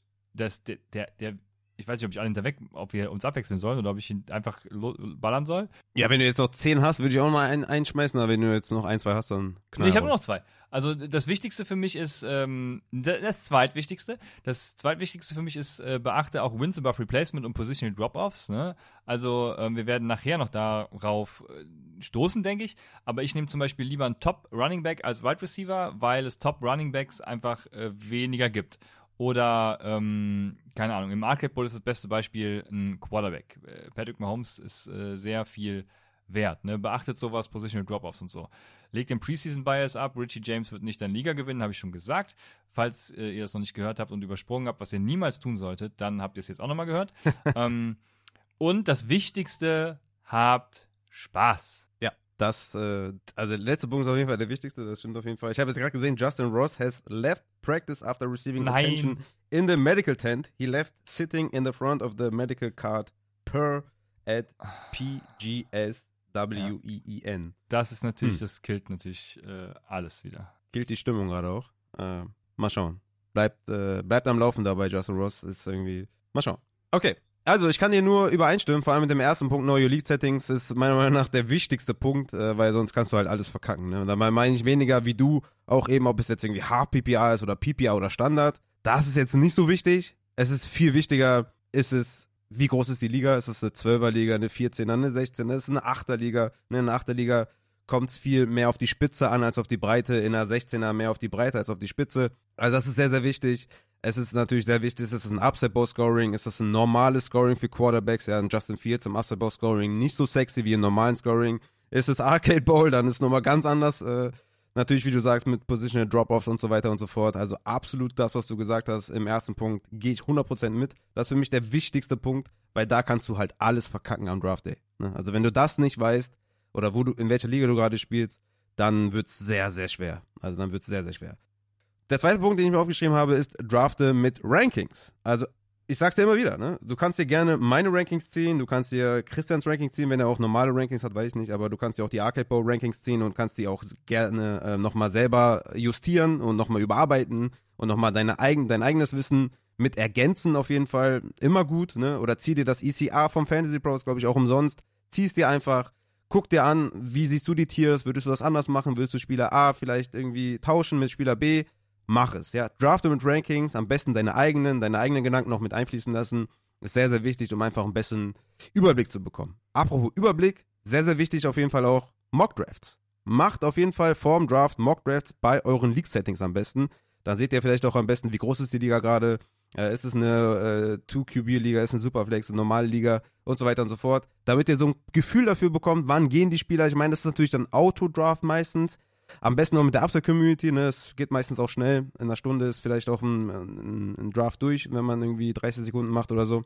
Oder wenn ihr gerade irgendwie auf Toilette seid, dann könnt ihr auch mal schnell bei Fantasy Pros da im Draft Wizard gehen. Ist auch gar nicht so schlecht, geht glaube ich immer nach ECA oder sowas, aber das ist auch, auch ganz cool. Da kriegt ihr eigentlich ein gutes Gefühl, wann die Quarterbacks gehen oder die Runningbacks gehen, die ihr vielleicht favorisiert und so weiter. Sehr, sehr wichtig, um einen Überblick zu bekommen auf jeden Fall. Und was auch wichtig ist, wenn du mehrere Ligen spielst, so wie ich, ich bin jetzt glaube ich in 10 Redraft-Ligen, viel zu viel, dann drafte nicht immer die gleichen Teams oder nicht immer dieselben Spieler oder habt nicht immer dieselben Spieler als Target. Ist ganz, ganz wichtig. Ich spiele zum Beispiel viele Ligen mit Upside Bowl Scoring. Also eigentlich, ich glaube, 8 von 10 sind Upside Bowl äh, Scoring äh, Ligen. Und ich werde nicht überall äh, Justin Herbert als meinen Quarterback draften. Weil da gibt es auf jeden Fall auch eine Wahrscheinlichkeit, dass es nicht hittet.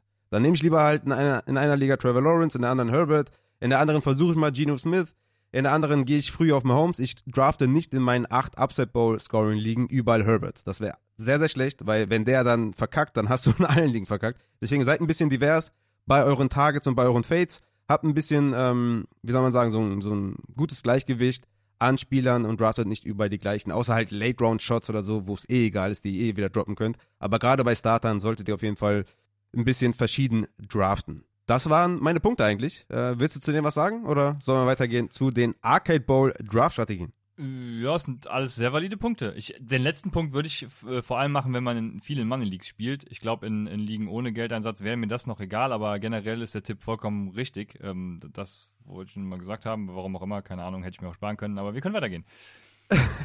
ja, Tatsächlich spiele ich auch nur, nur Money liegen, glaube ich, außer der Charity. Ja, siehst du, dann ist es sinnvoll. Ja. Wobei, da geht's ja auch um, geht's auch um was. Äh, Arcade Bowl gibt's ja auch krasse Preise zu gewinnen. Upside Bowl gibt's auch krasse Preise. Also es, es geht, glaube ich, mhm. überall um, um was. Also deswegen, let's go. Geh zum Arcade Bowl und äh, sag mir mal, was ich da machen soll, außer gute Spieler draften, weil das weiß ich noch von letztem Jahr. Ich habe einfach, weißt du, was ich letztes Jahr gemacht habe? Ich hatte keine Ahnung, was passiert. Ich habe nur gewusst, okay, das Scoring ist so aufgestellt, dass gute Spieler halt punkten. Dann dachte ich mir, ja gut, wenn gute Spieler punkten, dann draft ich halt nur gute Spieler. ja, das habe ich gemacht und äh, bin sehr weit gekommen, muss ich sagen. Ich glaube, ich war in der Finalliga, ne? Ja, das ist die Strategie des Arcade Bowl. Das heißt, wir können einfach weitergehen zum Upside Bowl. Ja, gehen wir zur Upside Bowl Draft Strategie. Let's go. Ja, also ähm, Äh, ja, das ist eine gute Strategie, die kann ich euch nur ins Herz legen. Äh, übrigens, Arcade Bowl, die Anmeldungen sind auch weiterhin natürlich, wie beim Upside Bowl, denke ich auch, ne, weiterhin geöffnet und es werden Ligen aufgefüllt. Beim Arcade Bowl jetzt unter arcadefantasy.de slash arcadebowl 2023. Es äh, wird auch in irgendeiner Art und Weise eine wöchentliche Coverage des Arcade Bowl geben, entweder äh, in schriftlicher Form oder irgendwie über Streams. Ich habe schon überlegt, ob ich mir die irgendwie in der Mittagspause so eine halbe Stunde einfach mal streame über einen Arcade Bowl, mal gucken, wie das läuft. Und ähm, aber ja, wir werden sehen. Ähm, Preis hast du schon gesagt, ne? Äh, handsigniertes Buch von Adrian Franke unter allen Teilnehmenden. Also was äh, will man mehr? Äh, Sachpreise für die Top 10, Arcade Fantasy Abonnements, tolle Sachpreise unseres Sponsors Casteller. Ähm, ja, der Modus ist etwas angepasst, ne? Äh, Im Gegensatz zu letztem Jahr, also letztes Jahr, wo es noch der Upside Bowl war. Ähm, sodass es keinen zweiten Draft mehr geben wird. Also ist äh, dahingehend optimiert, dass auch die Durchlässigkeit ein bisschen höher ist, dass viel mehr Leute an der Endrunde teilnehmen. Äh, der erste Auction Draft der Liga liegt bereits hinter uns und hat einige richtig gute Strategien auch offenbart schon. Ähm, das ist das. Eine äh, Frage dazu. Eine Frage dazu. Warum ist Kenneth Walker für zwei Dollar gegangen? Das äh, weiß ich nicht. Wahrscheinlich, weil vorher ihn keiner haben wollte. das ist schon wirklich sehr wenig für Kenneth Walker, oder? Ähm, ich weiß gar nicht mehr, was ich dazu gesagt habe. Ich hatte auch schon ein paar Castler drin da, äh, glaube ich. Der ging relativ spät. Ähm, weiß auch gar nicht mehr, wer ihn hat tatsächlich. Müsste ich mir das Draftboard nochmal angucken. Football-Leben, glaube ich. Ja, okay. Ja, der hat sowieso, äh, der hat eine geile Strategie gefahren. Ähm, soll ich dies jetzt schon, äh, habe ich sie irgendwo? Es ist so eine Art Zero Running Back Strategie. Ne? Da sind wir jetzt schon beim, direkt beim Thema. Also ist eine Art Zero Running Back Strategie gewesen. Ähm, ich bin da eigentlich in, in normalen äh, Scorings kein Fan davon, ne? Ähm, da der Running Back Dip dieses Jahr auch sehr krass ist, also, also viele, also Wide Receiver werden viel zu früh gedraftet, meines Erachtens, dieses Jahr. Ähm, und das lädt halt zum Buy der Running Backs dann ein. Ne? Ich ähm, habe zum Beispiel auch mal viele Arcade Bowl Mock Drafts gemacht, ähm, vier mit der Community sogar. Und in einem Draft konnte ich da an 1.10 Tyreek Hill äh, nehmen, dann Trevor Lawrence an 2.5 und dann nochmal vier Receiver, ne, bis ich in Runde 7 bis 10 dann eben nur noch Running Backs gepickt habe. Rashad White, Antonio Gibson, Rashad Penny, Delvin Cook. Ähm, gut, Delvin Cook würde jetzt wahrscheinlich äh, früher gehen. Ähm, und ja, da wir im Arcade Bowl eben auch nur mit ein bis zwei Running Backs spielen, also du hast einen festen Starter und einen Flexspot, ist die Strategie halt auch eine von mir tatsächlich sehr bevorzugte und das hat Football eben schon ganz geil gemacht. Also nochmal zurück zum YouTube-Video, das äh, der Upload hat leider gerade nicht geklappt. Ich hoffe, das klappt später noch. Ähm, aber das gibt es natürlich den Twitch-Stream, den ich da gemacht habe, auf YouTube demnächst äh, bei Arcade Fantasy.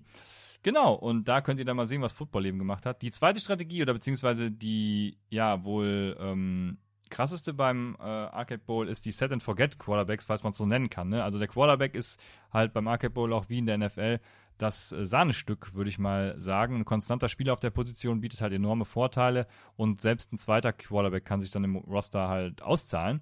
Ähm, letztes Jahr übrigens, also muss auch nicht so sein, ne? Letztes Jahr im äh, Arcade, äh, im, im Upside Bowl, so, hat Chris Cross ja mit Kirk Cousins gewonnen und auch sein Finalgegner hatte Kirk Cousins im Roster. Ich glaube, den haben sie irgendwie beide, keine Ahnung, Runde 7, 8, 9, weiß es nicht, gepickt. Also ähm, ich glaube trotzdem, es lohnt sich im Arcade Bowl durchaus so eine, so eine QB-Early-Strategie zu fahren. Vor allem die Top-Quarterbacks wie Patrick Mahomes, Justin Herbert, Josh Allen, für meine Begriffe auch Trevor Lawrence. Äh, da lohnt sich ein Investment ja, dieses Jahr. Ja? Ich hatte ja letztes Jahr Tom Brady in der zweiten Runde. Danke dafür auf jeden Fall. Da waren deine Rankings, glaube ich, Top 3 oder so. Und ich dachte mir, okay, wenn der so krass ja, hoch das ist. Das war nix letztes dann, Jahr. Das war, aber trotzdem Finalliga. Also, ne, kann man, Ja, man kann immer noch justieren, ne? Zeigt ganz Siehste? gut, ne? Draft ist Genau. nicht alles, aber das äh, war schon ziemlich äh, schmerzhaft. Ja, ja, also genau, Tom Brady letztes Jahr auch echt nicht gut gewesen. Ne? Das war, ähm, ja, das war schade.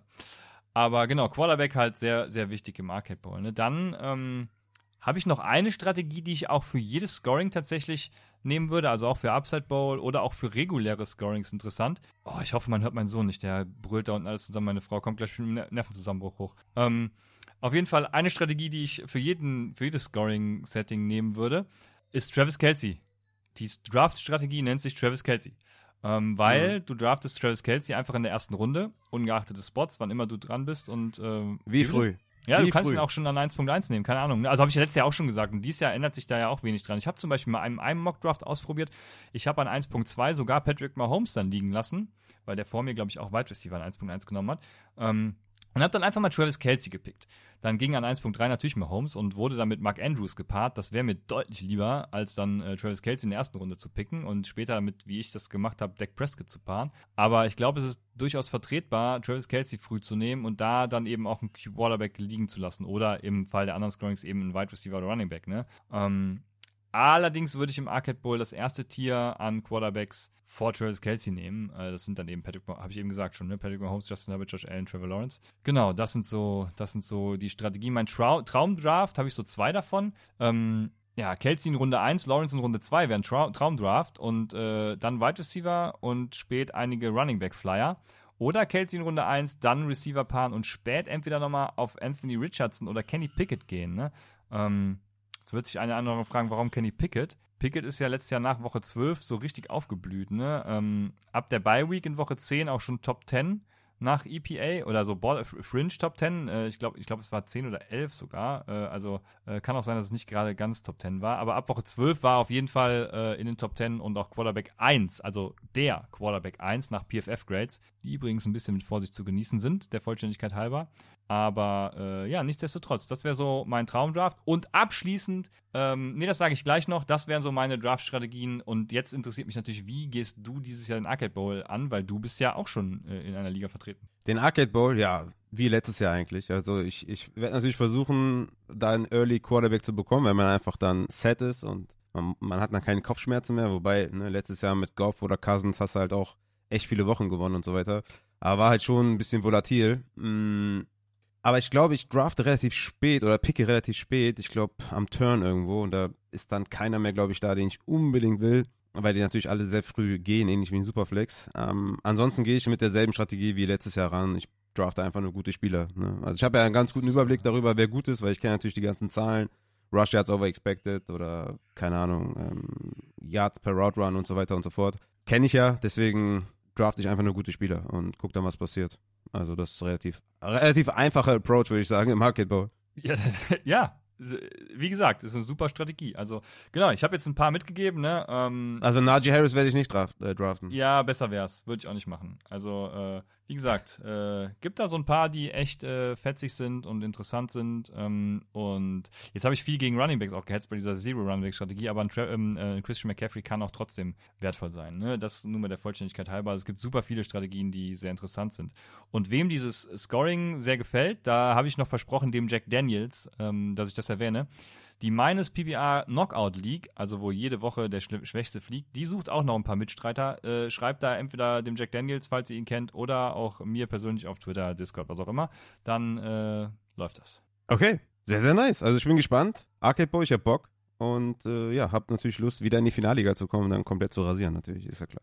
Kommen wir zu den Upset Bowl Draft Strategien Takeaways, weil ich habe mir nämlich für die Position Running Back, Wide Receiver und Quarterback mal angeschaut wie der Running Back, Wide Receiver und Quarterback 1 zum Running Back, Wide Receiver, Quarterback 2 und zum Running Back, Wide Receiver, Quarterback 3 abgeschnitten haben. Also, wie war der Running Back 1 im Vergleich zu Running Back 2? Wie war der Running Back 2 im Vergleich zu Running Back 3? Das für Wide Receiver und Quarterbacks und habe geschaut, wie war der Unterschied im Upset Ball Scoring und wie war der Unterschied in Half PPR. Ich habe das alles aufgedröselt und niedergeschrieben und werde euch jetzt einfach mal nur die Takeaways nennen und nicht, wie ich da hingekommen bin. Wobei, das habe ich ja gerade gesagt, aber nicht nochmal die einzelnen Zahlen vorlesen, weil dann wird es nämlich zu wirr. Also, ich starte mit den Running Backs. Wichtig ist auch zu nennen, dass ich immer den Unterschied Points per Game von den Top 3 Running Backs und den Bottom 3 Running Backs bei Running Back 1, 2, 3 genommen habe. Also nicht nur den Schnitt, sondern den Schnitt der Top Heavy und der Bottom Heavy Truppe genommen habe, um einfach einen besseren Schnitt zu ziehen. Okay? Ich hoffe, man hat es verstanden. Also, die Differenz von Running Back 1 zu 2 betrug im Upside Bowl Scoring 4,1 Points per Game. Die Differenz von Running Back 1 zu 2 betrug in Half PPR 3,5 Points per Game. Also, die guten Running Backs machen im Upside Bowl Scoring mehr Punkte. Sieht man auch daran, dass der Running Back 5 4,7 Points per Game mehr erzielt hat als der Running Back 15 im Upside Bowl Scoring. Bei dem Half-PPR-Scoring war der Running Back 5 nur mit 3,4 Points per Game mehr als der Running Back 15. Also ganz klare Diskrepanz von Running Back 5 zu 15. Wie gesagt, ich habe immer geguckt, die Top-Heavy zusammenzurechnen und die Bottom-Heavy zusammenzurechnen. Und hier habe ich einfach nur den Schnitt gezogen von 5 bis 15. Also Top 1 zu Top 2. Ja, das habe ich auch bei den Receivern gleich gemacht. Also nochmal, der Running Back 5 hat 4,7 Points per Game mehr erzielt als der Running Back 15 im Upside Scoring und in Half PPA waren es 3,4 Punkte. Noch eine Erklärung dafür, warum die Top-Heavy Running Backs besser sind und früher gedraftet werden sollten. Im Upside Scoring zeigt die Differenz zwischen Running Back 2 und 3. Da war es im Upside Scoring eine Differenz von 2,2 Points per Game von 2 zu 3 und dann Half PPA 2,6 Points per Game von 2 zu 3. Und nochmal, von 1 zu 2 waren es 4,1 Points per Game Upside Ball Scoring und von 2 zu 3 2,2 Points per Game. Also viel dichter beieinander.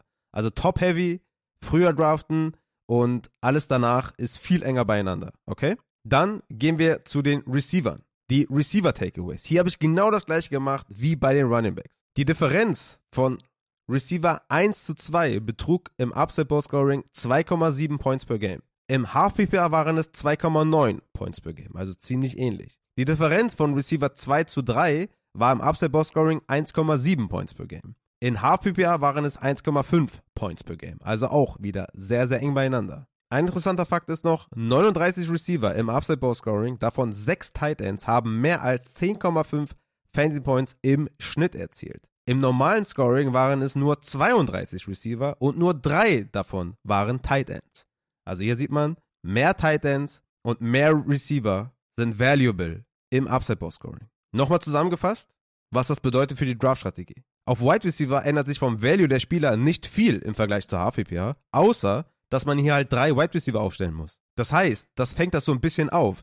Tatsächlich aber muss man sagen, dass die Diskrepanz von einem Low-End Wide Receiver 1 zu einem High-End Wide Receiver 2 oder Middle Wide Receiver 2 nicht groß ist. Auch hier wieder die Top Wide Receiver eher früher nehmen, aber die mittel zu späten Wide Receiver 2 kann man im selben, in derselben Range nehmen wie einen High-End Wide Receiver 3. Da ist kein großer Unterschied in Points per Game im Upside Ball Scoring gewesen. Und nochmal, sechs Tight Ends haben mehr als 10,5 Points per Game im Schnitt erzielt, waren daher Flexer. In Half waren es nur drei Tight Ends, die man theoretisch in die Flex hätte stellen können. Also ganz klarer Unterschied, weil hier spielen wir natürlich mit Tight End Premium. Bei den Quarterbacks wird es jetzt auch richtig wild. Da habe ich genau das gleiche gemacht wie bei den Runningbacks und den Wide Receivers. Die Differenz von Quarterback 1 zu 2 betrug im Upside Bowl Scoring 8 Points per Game. In Half PPA waren es 5 Points per Game. Die Differenz von Quarterback 2 zu 3 im Upside Bowl Scoring lag bei 3,7 Points per Game. Im Half PPA waren es 3 Points per Game. Also hier sieht man ganz klar, die Top-Heavy äh, Quarterbacks sind früher zu draften. Die guten Quarterbacks machen viel mehr Punkte als die schlechten Quarterback 1. Ein guter Quarterback 1 macht mehr Punkte als ein schlechter Quarterback 1. Und zwar 8 Points per Game mehr. Das ist super wild. Danach ist aber ein klarer Drop-Off. Denn von Quarterback 2 zu 3 ist nur ein Unterschied von 3,7 Points per Game. Das ist nicht viel, das kann man auffangen. Aber 8 Points per Game, Top-Heavy Quarterback versus Bottom Heavy Quarterback, also Top Heavy Quarterback 1 gegen Bottom Quarterback 1, 8 Points per Game. Wie gesagt, nochmal, ich habe hier immer die Top Heavy gegen die Bottom genommen. Ich habe dann nochmal geschaut, der Quarterback 1, einfach nur mal statisch ein bisschen, der Quarterback 1 letztes Jahr hatte 42 Points per Game und der Quarterback 12 31 Points per Game. Ganz krasser Unterschied. 11 Punkte pro Spiel Unterschied. Im normalen HPP oder PPR Scoring ist ja egal waren es 8 Punkte Unterschied. Also 26 Points per Game hat der erste erzielt und der zwölfte 18. Also 8 Punkte. Im Upset Bowl Scoring 11 Punkte Unterschied. Ich habe dann nochmal geschaut, Quarterback 5 versus Quarterback 15 im Upset Bowl und dann Half PPA. Da war es im Upset Bowl, Quarterback 5 hat 5,3 Points per Game mehr gemacht als der Quarterback 15. Also hier sieht man, da ist ein Drop-Off. In Half PPA waren es 2,9 Points per Game, also nicht viel. Also ganz klar, die frühen Nee, die guten Quarterbacks früh draften. Ganz klarer Approach. Die guten Quarterbacks früh draften. Die mittleren, denen kann man auch einen kleinen Bump geben. Aber die, alles was danach kommt, muss man nicht mit einem Positional Value berücksichtigen. Dann habe ich mir noch die Pocket Quarterbacks versus Mobile Quarterbacks angeschaut, weil das natürlich auch sehr wichtig ist. Ihr seht das in den Upside Bowl Rankings, dass ein Justin Fields nicht Top 10 ist, dass ein Daniel Jones nicht Top 10 ist. Warum? Daniel Jones war zum Beispiel in Half PPA letztes Jahr Top 10, war im Upside Bowl Scoring aber nur 15 in Points per Game. Justin Fields war Top 5 in Half PPR, war im Upside Bowl Scoring aber nur 20. Mariota war ja ganz solide in Half PPR, war 18. im Upside Bowl Scoring, 26. in Points per Game. Lamar Jackson war 6. in Half PPR, allerdings nur 14. im Upside Bowl Scoring in Points per Game. Kyler Murray war 7. in Half PPR, im Upside Bowl Scoring 10. Also hier in diesem Scoring rettet dich das Upside, das Rushing Upside nicht. Ne? Auch ein Rushing Floor und sowas. Das ist mit Vorsicht zu genießen. Wenn du so schlechten Anführungszeichen und so selten den Ball passt, lässt du Punkte liegen. Ganz klar. Justin Fields lässt Punkte liegen, wenn er den Ball nicht wirft. Wenn er nur läuft, punktet er auch, ne? gibt er auch Rushing First Downs und so, aber war 20. in Points per Game. Lamar Jackson 14. in Points per Game. Daniel Jones 15. in Points per Game. Auf der anderen Seite allerdings die Pocket Passer, die viel den Ball geworfen haben und eine gute Completion hatten. Justin Herbert war in PPR 17. in Points per Game, im Upset Bowl Scoring 6. Kirk Cousins war 13. in Half PPR, war 7. im Upset Bowl Scoring. Trevor Lawrence war 12. in Half PPR, 8. im Upset Bowl Scoring. Jared Goff war 14. in Half PPR, 9. im Upset Bowl Scoring. Sogar Matt Ryan war 25. in Half PPR, war 16. im Upset Bowl Scoring. Also hier sieht man ganz klar, Mobile Quarterbacks retten sich nicht durch ihr Rushing Upside oder Rushing Floor. Ganz, ganz wichtig. So, ich habe jetzt viel geredet. Ich hoffe, man konnte das alles nachvollziehen, weil es war eine Menge Arbeit. Die Frage an dich, Christian, wie ist dieses Jahr die Draft-Strategie für dich im Upside Bowl? Ja, äh, was soll ich, also du hast ja richtig viel erläutert und richtig ausführlich gut das auch getan, ähm, weil du hast auch genau die Punkte aufgegriffen, die für mich wichtig waren. Ne? Du kannst theoretisch ja fünf Wide Receiver spielen mit der Receiver Flex und der Flex-Position. Deswegen ähm, würde ich den Wide Receivern schon ähm, nochmal mehr Value bemessen. Gleichzeitig hätte ich aber auch gesagt, klar, ich habe auch jetzt, äh, gestern war bei uns Pick Your Pick und ich habe an zweiter Position, glaube ich, den 1.1 gewählt, weil ich mir einfach Christian, das will ich noch nicht sagen, wen ich mir sichern will, ne? aber man könnte schon erahnen, wen ich mir sichern will. Ähm, gut, ich habe schon gesagt, Christian McCaffrey. Chris, also, Christian Watson. Christian, genau, den will ich an 1.1 nehmen. Nein, Christian McCaffrey werde ich natürlich an 1.1 nehmen.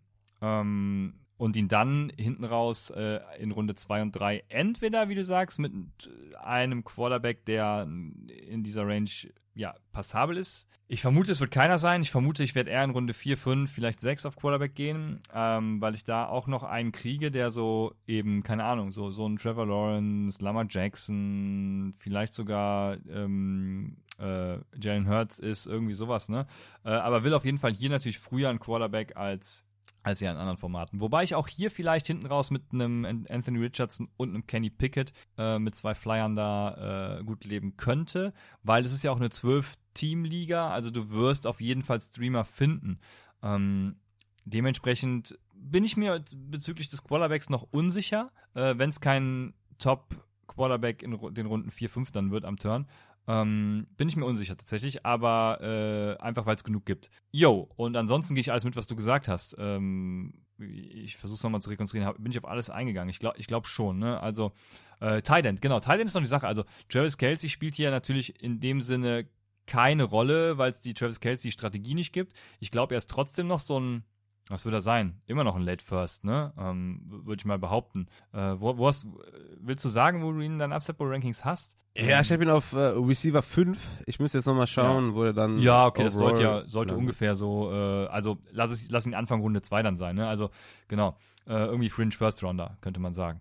Und äh, dementsprechend mhm. spielt er da schon eine Rolle, aber eben nicht mehr diese krasse wie in anderen Scoring-Formaten, wo es eben noch den Titan-Spot gibt, weil da hast du entweder Travis Kelsey oder gar nichts. Ähm, Mark Andrews nochmal ausgeschlossen.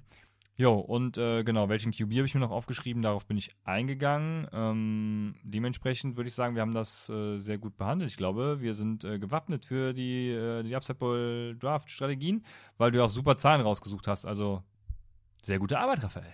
Ja, ich hoffe tatsächlich, dass man auch folgen konnte, weil du kennst es vielleicht selber, wenn man so einen Monolog hält und sich total viel Arbeit macht mit total vielen Zahlen, dass das auch rüberkommt, dass der Punkt rüberkommt. Ich hoffe, das habe ich getan. Wenn nicht, ne, frag gerne nochmal nach wir, wir sind auf jeden Fall vorbereitet für den Arcade Bowl und Upside Bowl. Ja. Und, ähm, und damit auch für den Charity Bowl. Damit auch für den Charity Bowl ist jetzt nur die Frage, sind wir auch gut vorbereitet für äh, die normalen Ligen, wo, ja, man einfach nur ja Half PPA oder PPA spielt. das ist nicht so wichtig, ja. Das, äh, das kommt jetzt dann noch, genau. Meinst du, die Leute spielen, äh, spielen nicht mehr normale Scoring, sondern knallen alle Upside Bowl und Arcade Bowl Scorings rein, ja? Ja, ich kann das nicht, ich kann das nicht sagen, aber ich glaube schon, dass es vermehrt Upside Bowl Scoring sein wird, ja. Ja? Oder dass es zunimmt. Also nicht vermehrt ist jetzt der falsche Be Begriff, ne? Es, es nimmt zu, so. Ja, es nimmt zu, glaube ich auch, dass man sich ein bisschen damit beschäftigt und mal schaut, was vielleicht auch Spaß machen könnte. Aber ich würde sagen, auf Quarterback, ja, ist es dieses Jahr go great or go late oder sagst du, okay, Middle, Middle Round äh, Quarterbacks sind dieses Jahr auch ganz nice oder sagst du, hey, so zweite, dritte Runde für Patrick Mahomes nehme ich auf jeden Fall oder sagen wir mal zweite, weil dritte wird schon schwierig, glaube ich. Oder sagst du, gut, ich, ich, äh, Jalen Hurts, äh, Allen, Mahomes, nehme ich Abstand, ich gehe lieber in die Late Rounder oder sagst du, keine Ahnung, Lama Jackson dritte, Justin Fields vierte, findest du auch geil oder gehst du lieber auf Tour, auf Pickett, diese Range, was sagst du? Also wir sind jetzt bei normalen Draft-Strategien angelangt, ne? PPA, ja. Half-PPA, irgendwie so. Ähm, genau, und da würde ich sagen, Elite draft ich nicht, weil sie mir einfach zu früh geht, weil ich draft, also ähm, man muss ja sagen, in normalen Scorings ist es ja immer noch, oder auch beim Upside Bowl könnte das so sein, oder natürlich noch mal krasser beim Arcade Bowl, aber ähm, es ist so, vor allem in PPR-Formaten oder in normalen Formaten, wenn du ganz spät so diesen Quarterback draftest, der dir die Edge gibt, dann hast du halt einen mega Vorteil, ne? Ähm, weil du vorne raus eben in Runde 2 geht ja Patrick Mahomes im Moment eben nicht den, mhm. Keine Ahnung, wen du da liegen lässt. Also äh, den Jamie Gibbs oder was weiß ich, ne? Also äh, ist wahrscheinlich ein bisschen ja. früh, aber genau, ihr wisst, worauf ich hinaus will. Ähm, leider gibt es ja jetzt keine Patrick Mahomes oder auch Lama Jacksons mehr. Ne? Die waren ja damals irgendwie to total obvious, ähm, sind aber falls mich nicht alles täuscht, irgendwie mit in den letzten Runden gegangen. Also äh, das war schon, schon Wahnsinn. Mittlerweile herrscht auch natürlich auch eine größere Awareness, dass generell Quarterbacks auch in normalen Scorings ein bisschen mehr wert sind. Aber man muss, glaube ich, in diese Mid-Rounds schon gehen. Also ich drafte meinen QB halt so frühestens ab Runde 5. Und da sind wir dann wieder bei Trevor Lawrence, ähm, Justin Herbert, Lamar Jackson oder eben dann Anthony Richardson ab ja, der ist schon, der, ist schon bei mir all over the place gewesen irgendwie. Also so Runde 8, 9 würde ich mal im Schnitt behaupten. Ähm, ja, da drafte ich dann Anthony Richardson. Oder, äh, nee, in normalen Scorings nicht. In normalen Scorings drafte ich keinen Kenny Pickett. Aber Stream ist natürlich auch eine, eine gute Option, ne? Also, ähm, Streaming bleibt in normalen Scorings eine Option. Ja, ich denke auch, diese, diese nicen Late Rounder wie Richardson, Daniel Jones oder Geno Smith oder so, die hättest du halt letztes Jahr wahrscheinlich undrafted bekommen oder sehr, sehr spät. Jetzt musst du halt schon einen 10-Runden-Preis bezahlen. Und die Mid-Rounder dementsprechend gehen auch noch mal ein bisschen früher und die Elite halt noch mal früher. Also es ist halt, die Awareness, wie du sagst, ist halt jetzt anders heutzutage, weil die Diskrepanz einfach größer geworden ist. Die Quarterbacks mehr laufen, mehr Punkte erzielen als jemand zuvor und konstanter sind weil sie natürlich, weil wir haben natürlich drei Rushing Quarterbacks oder zwei, sagen wir einfach mal, mit, äh, mit Hurts und Allen, die noch gute Pass Passoptionen haben. Und wir haben Mahomes, einer der besten oder der beste Quarterback aller Zeiten wahrscheinlich. Ähm, deswegen, ja, findest du die nicht mehr so leicht und die Quarterbacks gehen einfach früher. Ich würde ja sagen, ich nehme immer noch Lamar Jackson Mitte, dritte Runde gerne, weil ich glaube, dass der zum einen natürlich übers äh, Laufen kommt, 7,8 Points per Game durch sein Rushing, dritter hinter Fields und Hurts und dass er einfach, ja, jetzt mit dem neuen OC, mit den neuen Waffen noch Passing Upside hat. Im Upside Scoring bin ich da ein bisschen skeptischer, weil natürlich neue Offense, neues System und so weiter muss man auch erstmal lernen, aber im normalen Scoring tut das ja nicht weh und da bringt er immer noch sein Rushing Floor mit und hat halt noch gute Optionen und könnte da nochmal einen Bump nach oben bekommen. Justin Fields, Ende vierte Runde, bist du da komplett raus? Ja. Ah, okay, interessant.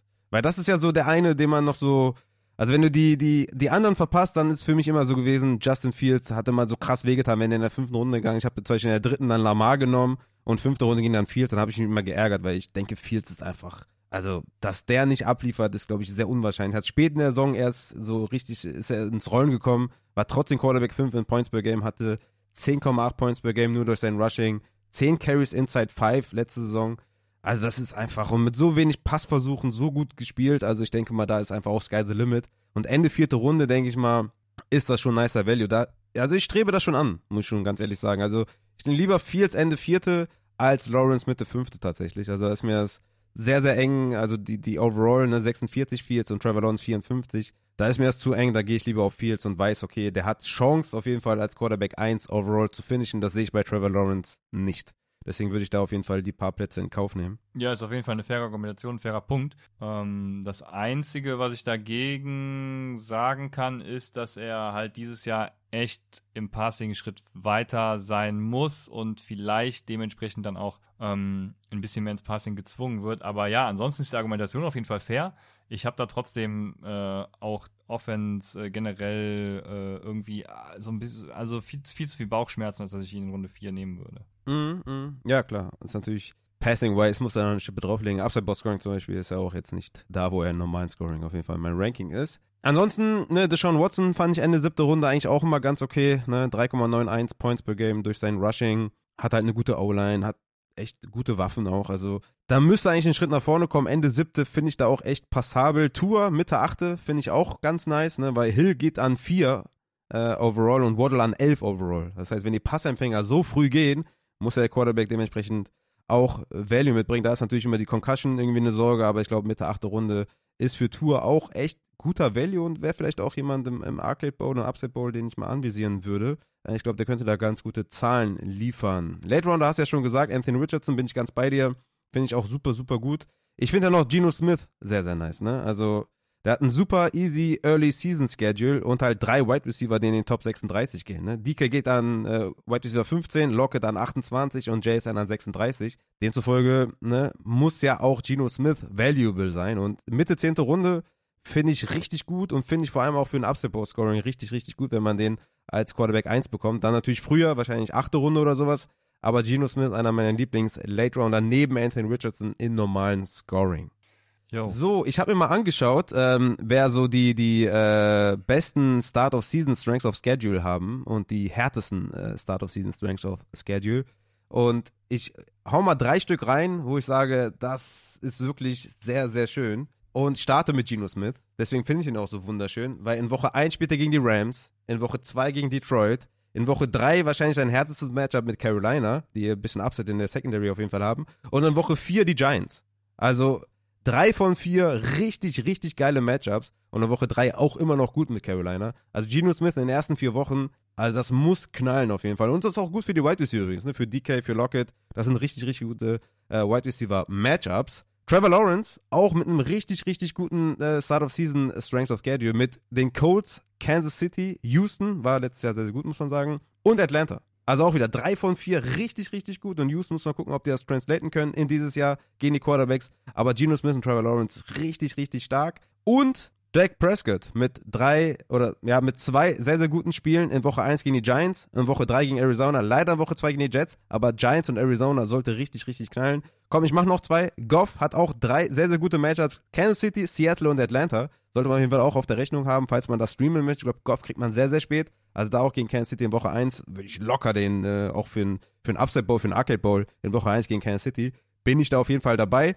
Russell Wilson hat tatsächlich auch ein geiles Schedule mit den äh, Raiders, Washington, Miami und Chicago. Also, wenn man da jetzt auch nichts bekommt, spät oder Mid-Round spät, dann Russell Wilson für die ersten Wochen auch nicht schlecht. Ich meine, da ist immer die Gefahr, ob das irgendwie alles funktioniert, aber mit Sean Payton, ich sehe da auf jeden Fall eine gewisse Upside, dass da gegen Las Vegas, Washington und Miami was kommen könnte. Gut, Washington könnte ein bisschen kritisch werden, aber Las Vegas, Miami und Chicago, sehr, sehr, sehr, sehr nice Matchups. Und zu guter Letzt Jordan Love. Jordan Love bis zur Bye Week, einfach richtig geile Matchups. Chicago, Atlanta, okay, New Orleans, etwas schwieriger, Detroit und Las Vegas. Was willst du mehr? Drafte Jordan Love, drafte Christian Watson und let's go. Harte äh, Start of Seasons, Ranks of Schedules haben wir vor allem mit Danny Jones. Also Danny Jones äh, ist vor allem dann mit äh, Upset Bow Scoring, Arcade Bow Scoring für mich ein Fade, nachdem ich das gesehen habe. Der hat bis zur Bye Week Dallas, was richtig schwer ist, Arizona ist okay, dann San Francisco, Seattle wieder okay, Miami wieder okay, dann Buffalo, Washington, Jets, Dallas, Washington und New England. Also maximal drei bis vier ganz okay Matchups und sonst sind es halt wirklich richtig harte mit Dallas, San Francisco, Buffalo, Jets, Dallas und New England. Also das ist wirklich, also den so als festen Set and Forget Quarterback in Arcade Bowl kannst du glaube ich knicken, oder? Äh, sorry, jetzt das habe ich akustisch gerade nicht verstanden, den letzten dass du den knicken kannst, als so einen festen Set and Forget äh, ja, ich in Arcade Bowl. ich habe den Namen äh, nicht verstanden. Ah, Danny Jones. Ach so, Danny Jones. Ja, ja, ja, ja, da bin ich raus, genau. Du, ja, ja, du hast auch, eh, genau, den, äh, das war der, wo du den Bad Strength of Schedule gerade angesprochen hast, genau. Ähm, ja. Deswegen, ja, ja, nee, da bin ich raus. Ja, und Pickett spielt in der ersten Woche gegen San Francisco, auch nicht so geil, wo ich gerade Pickett sehe. Äh, danach wird's leichter, so ein bisschen mit, äh, ja gut, Cleveland eigentlich auch nicht so leicht. Las Vegas in Woche 3 ist okay. Houston Woche 4, dann 5 Baltimore. Also Pickett auch mit einem relativ schweren Start of Season Strength of Schedule. Ah, würde ich auch ein bisschen vorsichtig sein auf jeden Fall. Ja, das sind so meine, äh, meine Takes, äh, die echt einen schweren Start haben. Daniel Jones und Pickett, äh, vor allem auch, wo ich jetzt gerade sehe, San Francisco, Cleveland, Las Vegas, Houston und Baltimore bis zur Bye Week. Relativ schweres äh, Start of Season Strengths auf Schedule. Ansonsten, ja, haben wir noch so einige, die so nicht so geile Schedules haben wie Watson, Rogers, Tannehill, Jimmy G. Aber da sind auch äh, zwischendurch ganz gute Matchups dabei. Können wir zu den Running Backs weitergehen? Ähm, ja, ich wollte noch eine Sache sagen. Es wundert mich tatsächlich, dass du ihn genannt hast, weil ich ihn noch nirgendwo gelesen oder gehört habe. Ähm, aber da sieht man mal wieder, dass äh, Upside Fantasy einfach ahead of the curve ist. Und zwar ist das Jordan Love. Ähm, du hast mich ja mal gefragt, was mich in der Preseason interessiert. Und Jordan Love zum Beispiel hat mich interessiert, weil er hatte fünf von zehn Pässe äh, aus Play Action und zwei äh, davon waren eben Screens und äh, man hat so ein bisschen das Gefühl gekriegt, dass er so das Tour-Treatment kriegt. Ne? Also äh, da könnte, glaube ich, dieses Jahr echt äh, gut was gehen mit dem, weil, also er war ja auch kein, Scha er hat in der NFL jetzt noch nicht so performt, ne? Ähm, war ja aber auch ein Prospect, wo man sagt, der braucht Spielzeit, äh, also äh, und wenn er jetzt spielt, äh, mit so einem Tour-Treatment, dann glaube ich, kann das relativ gut werden. Aber das wollte ich nur noch mal hinzufügen. Schön, dass du ihn genannt hast. Ähm, gut, ja, und jetzt können wir weitergehen. Ja, John Love ist so einer meiner sneaky Guys, so als, als Quarterback 2, 3. Ich glaube, der hat echt Upside. Ich habe ich hab echt Bock auf den. Ich habe den im Tier 5 mit einigen anderen Quarterbacks. Und ja, hab schon, hab schon Bock drauf. Ich hatte einen Tier zum Beispiel mit Derek Carr, äh, Kenny Pickett, Stafford Tannehill, also in der Range. Also ich bin da auf jeden Fall deutlich höher bei Jordan Love. Also, kommen wir weiter zu den Running Backs. Also dieses Jahr der Approach, wie immer, Christian, äh, Anchor Running Back oder machst du dieses Jahr Hero Running Back? Ja, wie sieht's aus in den ersten zwei Runden? Mal mindestens ein Running Back, oder? Ich mach's so, ja, ja. Also äh, je größer die Liga halt auch, desto früher Running Backs ist ja auch nochmal ähm, für Arcade Bowl, Upset Bowl, äh, also Upset Bowl jetzt nicht, aber Arcade Bowl relevant mit 14 Teams ja. Ähm, je größer die Liga, desto früher Running Back, weil der Positional Drop-Off halt, äh, wie schon gesagt, deutlich höher ist als bei Wide Receivern. Äh, Anchor Running Back ist für mich immer noch die Top-Variante. Ich gehe, bin bisher immer mit zwei Running Backs aus den ersten, ja, wo fängt die Dead Zone? Also aus den ersten fünf Runden, würde ich mal behaupten, gegangen. Ähm, und bin damit halt dann auch erstmal set, ne? Also zwei Starter sind es ja in, äh, ich sag mal, normalen Formaten. Äh, auch im Upside Bowl müssten es zwei sein, ne? Ähm, mhm. Genau, und da die Running Backs halt dieses Jahr so krass undervalued sind, kann ich halt nur empfehlen, da irgendwie gegen den Trend zu gehen und den Dip zu kaufen. Ähm, ja, und deshalb würde ich sagen, zwei aus den ersten fünf Runden sind eine ganz gute Sache. Ich habe mir mal angeschaut, wer so in den ersten zwei Runden geht. Und ähm, ich muss sagen, ich mag so richtig, mag ich nur vier Stück davon. Also ja, aus. kommt hin, ja. Ja, kommt hin, ne? Aus McCaffrey, Eckler, Bijan, Saquon Barkley, Nick Chubb, Jonathan Taylor, Derrick Henry, Tony Pollard und Josh Jacobs mag ich so richtig, wo ich sage, da habe ich wenig Concerns, mag ich eigentlich nur McCaffrey, Bijan, Chubb und Tony Pollard. Bei Eckler habe ich Concerns, dass der weniger Targets sieht und dadurch auch weniger Receptions sieht und dass einfach seine brutale Effektivität äh, an der Goal-Line sinkt und dass sie da vielleicht jemand anders implementieren. Das ist so meine Sorge. Es ist nicht, dass ich ihn fade oder sage, draftet ihn nicht, sondern einfach, wo ich ultra safe bin, sind halt die anderen genannten. Bei Saquon hat halt krass abgebaut, hat nur von seiner Opportunity eigentlich gelebt. Zweithöchste Opportunity unter allen Running Backs, aber war effizienzwise super schlecht. Jonathan Taylor, ne, momentan halt ungewiss, wie das da aussieht. Ähm, plus noch Anthony Richardson, was sein äh, Receiving Upside auf jeden Fall limitiert. Ne? Rushing Quarterbacks sind nie gut für einen Target Share von Running Back. Derrick Henry ist halt jetzt 85 Jahre alt und nicht mehr 84 und irgendwann muss der Decline halt kommen. Und Josh Jacobs, ah, den würde ich eigentlich noch mit dem Floor noch mit reinnehmen, tatsächlich. Aber so die große Upside äh, sehe ich da mit, mit, mit Jimmy auch nicht mehr tatsächlich. Also für mich ist es Pollard, Chubb und Bijan plus McCaffrey, wo ich, wo ich sage, die, also wenn ich die bekommen kann, dann bin ich auf jeden Fall super happy. Ja, ich hätte wahrscheinlich Taylor und Pollard äh, so ein bisschen getauscht, aber äh, ja, sehe ich ähnlich. Siehst du ähnlich. Okay, wer sind denn deine Lieblings-Dead Zone Runnerbacks in Runde 3 bis 6? Wir haben da zum Beispiel Ramondre Stevenson, Najee Harris, Travis Etienne, Brees Hall, Jamie Gibbs, Kenneth Walker, Joe Mixon, Aaron Jones, Damian Pierce, Miles Sanders, J.K. Dobbins, Alexander Madison, Cam Akers und James Conner. Hast du da so Lieblingspicks, wo du sagst, das sind so, ne, also wenn ich mit denen rausgehen kann aus Runde 3 bis 6 in der Dead Zone, dann mache ich das. Ja, Jamie Gibbs hatten wir eben schon, der auf jeden Fall, ne? Ähm, ich glaube, die Bye Week kommt da ein bisschen zu früh bei ihm, aber vielleicht kann er sich ja auch äh, trotzdem bis dahin schon, also vielleicht ist es auch nicht so schlecht, weil nach der Bye Week ist ja meistens dieser, dieser, gehen die Running Backs ja hoch. Vielleicht ist deswegen nicht so schlecht, dass die so früh kommt und dann ähm, kannst du schon früh losgehen für Jamie Gibbs. Dann hatte ich Jamie Gibbs hat Bye Week in Woche 9. Oh, habe ich den jetzt vertauscht? Ja, siehst du, dann ist es doch die Mhm. ganz normale, ähm, ganz normale Bye Week. Ähm, ja, also ich glaube, Jamie Gibbs ist ein, ist ein super Target. Ich hatte bis gestern auch noch, oder wann auch immer es war, Miles Sanders, aber Mhm. ich hörte davon, dass die ähm, Carolina Panthers O-Line selbst gegen irgendwelche Third Stringer ja, ja. ordentlich Probleme hatte. Deshalb, Ja. boah, keine Ahnung. Also, äh, vielleicht ist es auch gut für Miles Sanders, weil er viel Support über irgendwelche Screens und Dump-Offs äh, äh, äh, braucht. Also Bryce Young und Miles Sanders ist das dann eben. Aber da bin ich gerade wieder so ein bisschen skeptisch, ne? Ähm, Alexander Madison hatte ich eben auch schon angesprochen, weil alles in die Richtung, ich mag ihn eigentlich gar nicht, ne? aber es deutet alles Ja. darauf hin, dass er Bellcow wird. Ähm, Rashad Mhm. White ist für mich einer in der Range, den ich gerne nehme, auch trotz der schlechten Offense. Oder man weiß ja noch nicht, wie gut sie im Endeffekt sein wird. Baker Mayfield Rashad White geht kein- sogar danach noch. Ja, Der ist sogar genau. siebte Runde. Ach, ach, sogar noch. Oh, Entschuldigung, dann äh, ja, dann hast du schon einen für später. Und ja, Aaron Jones natürlich auch, ne? Also der ist halt alt, aber der ist auch jemand, der bisher nicht so wirklich krass abgebaut hat, meines Erachtens. Deswegen ähm, Ja. da auch noch einer, ja, genau. Mhm. Bin ich bei dir. Also ich habe auch mir Gibbs aufgeschrieben. Gute Offense, gute O-Line, brachialer Passcatcher. Das passt alles. Super jung natürlich. Erstes Jahr Rookie. Top 12 Pick im Draft gewesen. Das muss, das muss, das muss passen. Joe Mixon habe ich auch aufgeschrieben. War Expected Points per Game, war er Running Back 2. Also ähm, das ist auf jeden Fall das Luft nach oben. War Running Back 9 in Points per Game. Natürlich ist er auch nicht mehr der beste Running Back, aber die, ja, die, die ähm, Opportunities sollten da sein und ja, er musste nur ein bisschen besser umsetzen, hatte 35% Conversion Rate ist okay, ne, hat sechs Touchdowns gemacht, expected waren neun. Also da ist auf jeden Fall noch Luft nach oben, hat glaube ich einen sehr, sehr, sehr, sehr hohen Floor. Von daher, da dritte Runde, auf jeden Fall würde ich den anvisieren. Aaron Jones habe ich ja schon öfter genannt, klarer Leadback in der Offense, hat auch immer einen guten Target Share, 13,4% mit Dylan gehabt. Also von daher, da bin ich auch dabei. 16,9 Opportunities pro Spiel nimmst du, glaube ich, gerne da in der, in der dritten, vierten Runde. Miles Sanders ist halt die Frage, ne, kann der elf Touchdowns wiederholen in der Offense mit der O-Line? aber hat für mich, glaube ich, auch einen soliden Floor. Hatte 14 Goal-Line-Attempts, davon 50% Conversion Rate. Allerdings natürlich mit der O-Line und mit Jalen Hurts, wo es natürlich auch einfacher ist, da durchzubrechen. Ich denke mal, da wird man eine Regression sehen. Ansonsten, ja, Alexander Madison, tatsächlich auch für mich jemand jetzt nach den ganzen Beatwriter-Notes, auch jemand, den ich respektieren muss einfach, dass der Workhorse sein könnte, äh, zumindest mal für die ersten Wochen. Ich habe den auf jeden Fall äh, nach oben gebumpt in meinen aktualisierten Rankings. Ja, ansonsten ja, Cam Akers und Connor könnte ich auch einen Case machen, aber da sind die anderen auf jeden Fall ganz klare Targets drüber.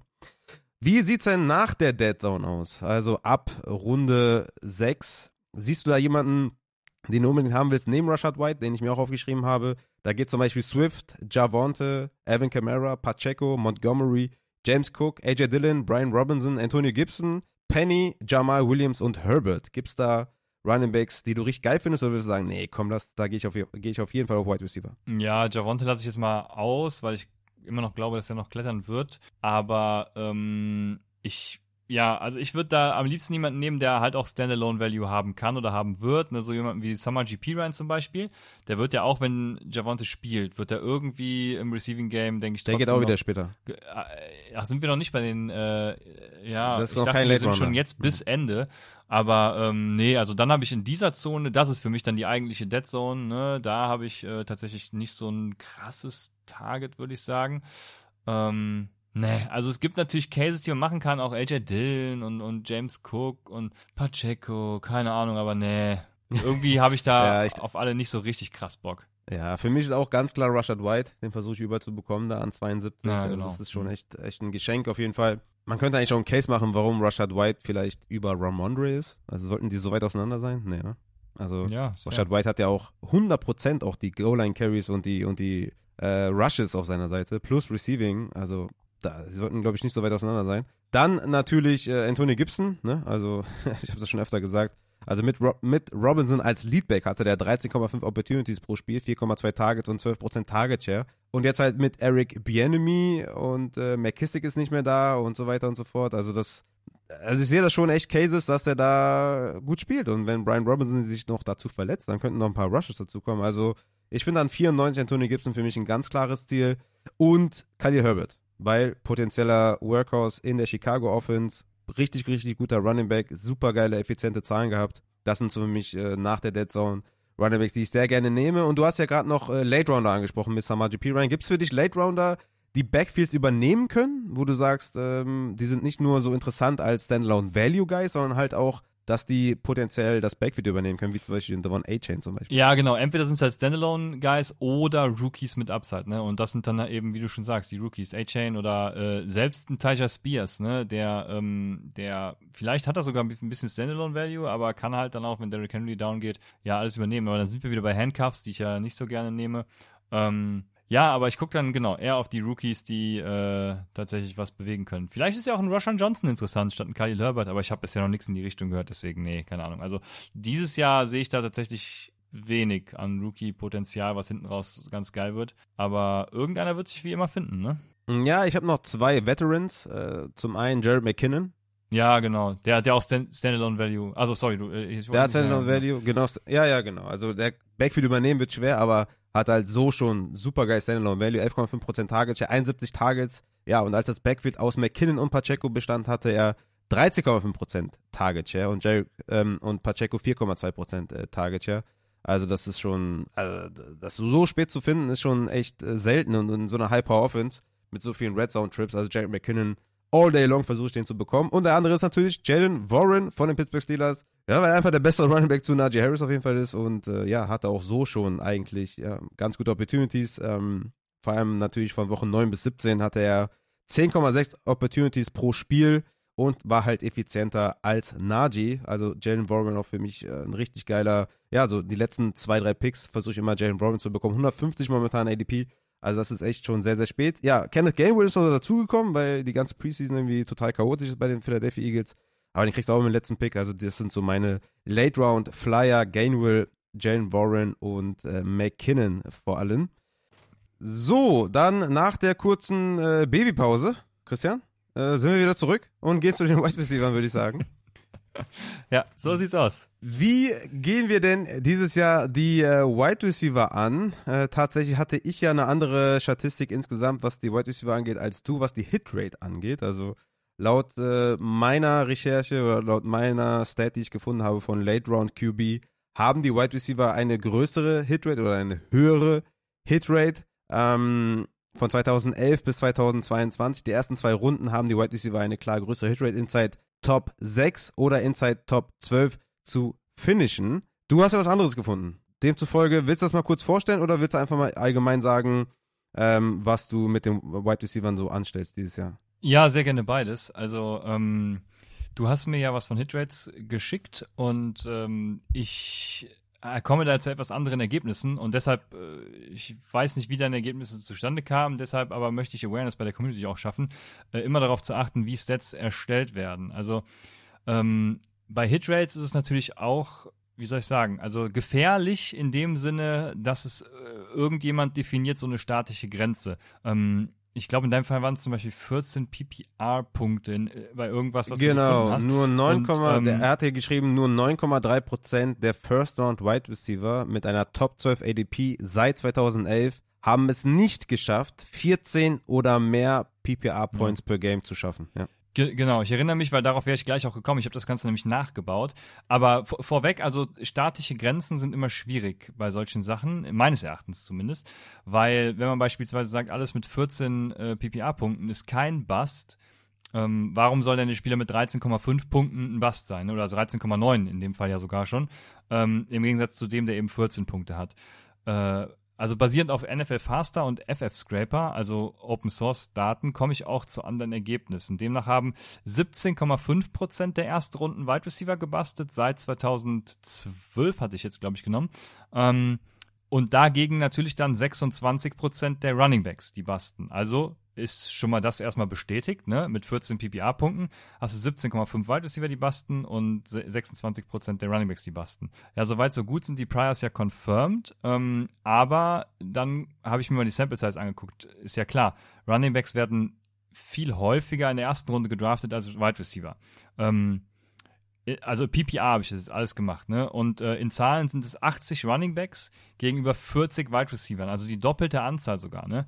Und sind die 40 Wide Receiver äh, und die sieben Busts davon, also die 17,5 Prozent, ähm, jetzt repräsentativ für die Grundgesamtheit, wenn man dieses Jahr mehr Wide Receiver als sonst in der ersten Runde hat, die da gedraftet werden? Weiß ich nicht so genau. Ähm, ich habe das Ganze auch, äh, boah, es war im Frühjahr, glaube ich schon, äh, deswegen konnte ich das ganz gut nochmal rauskramen.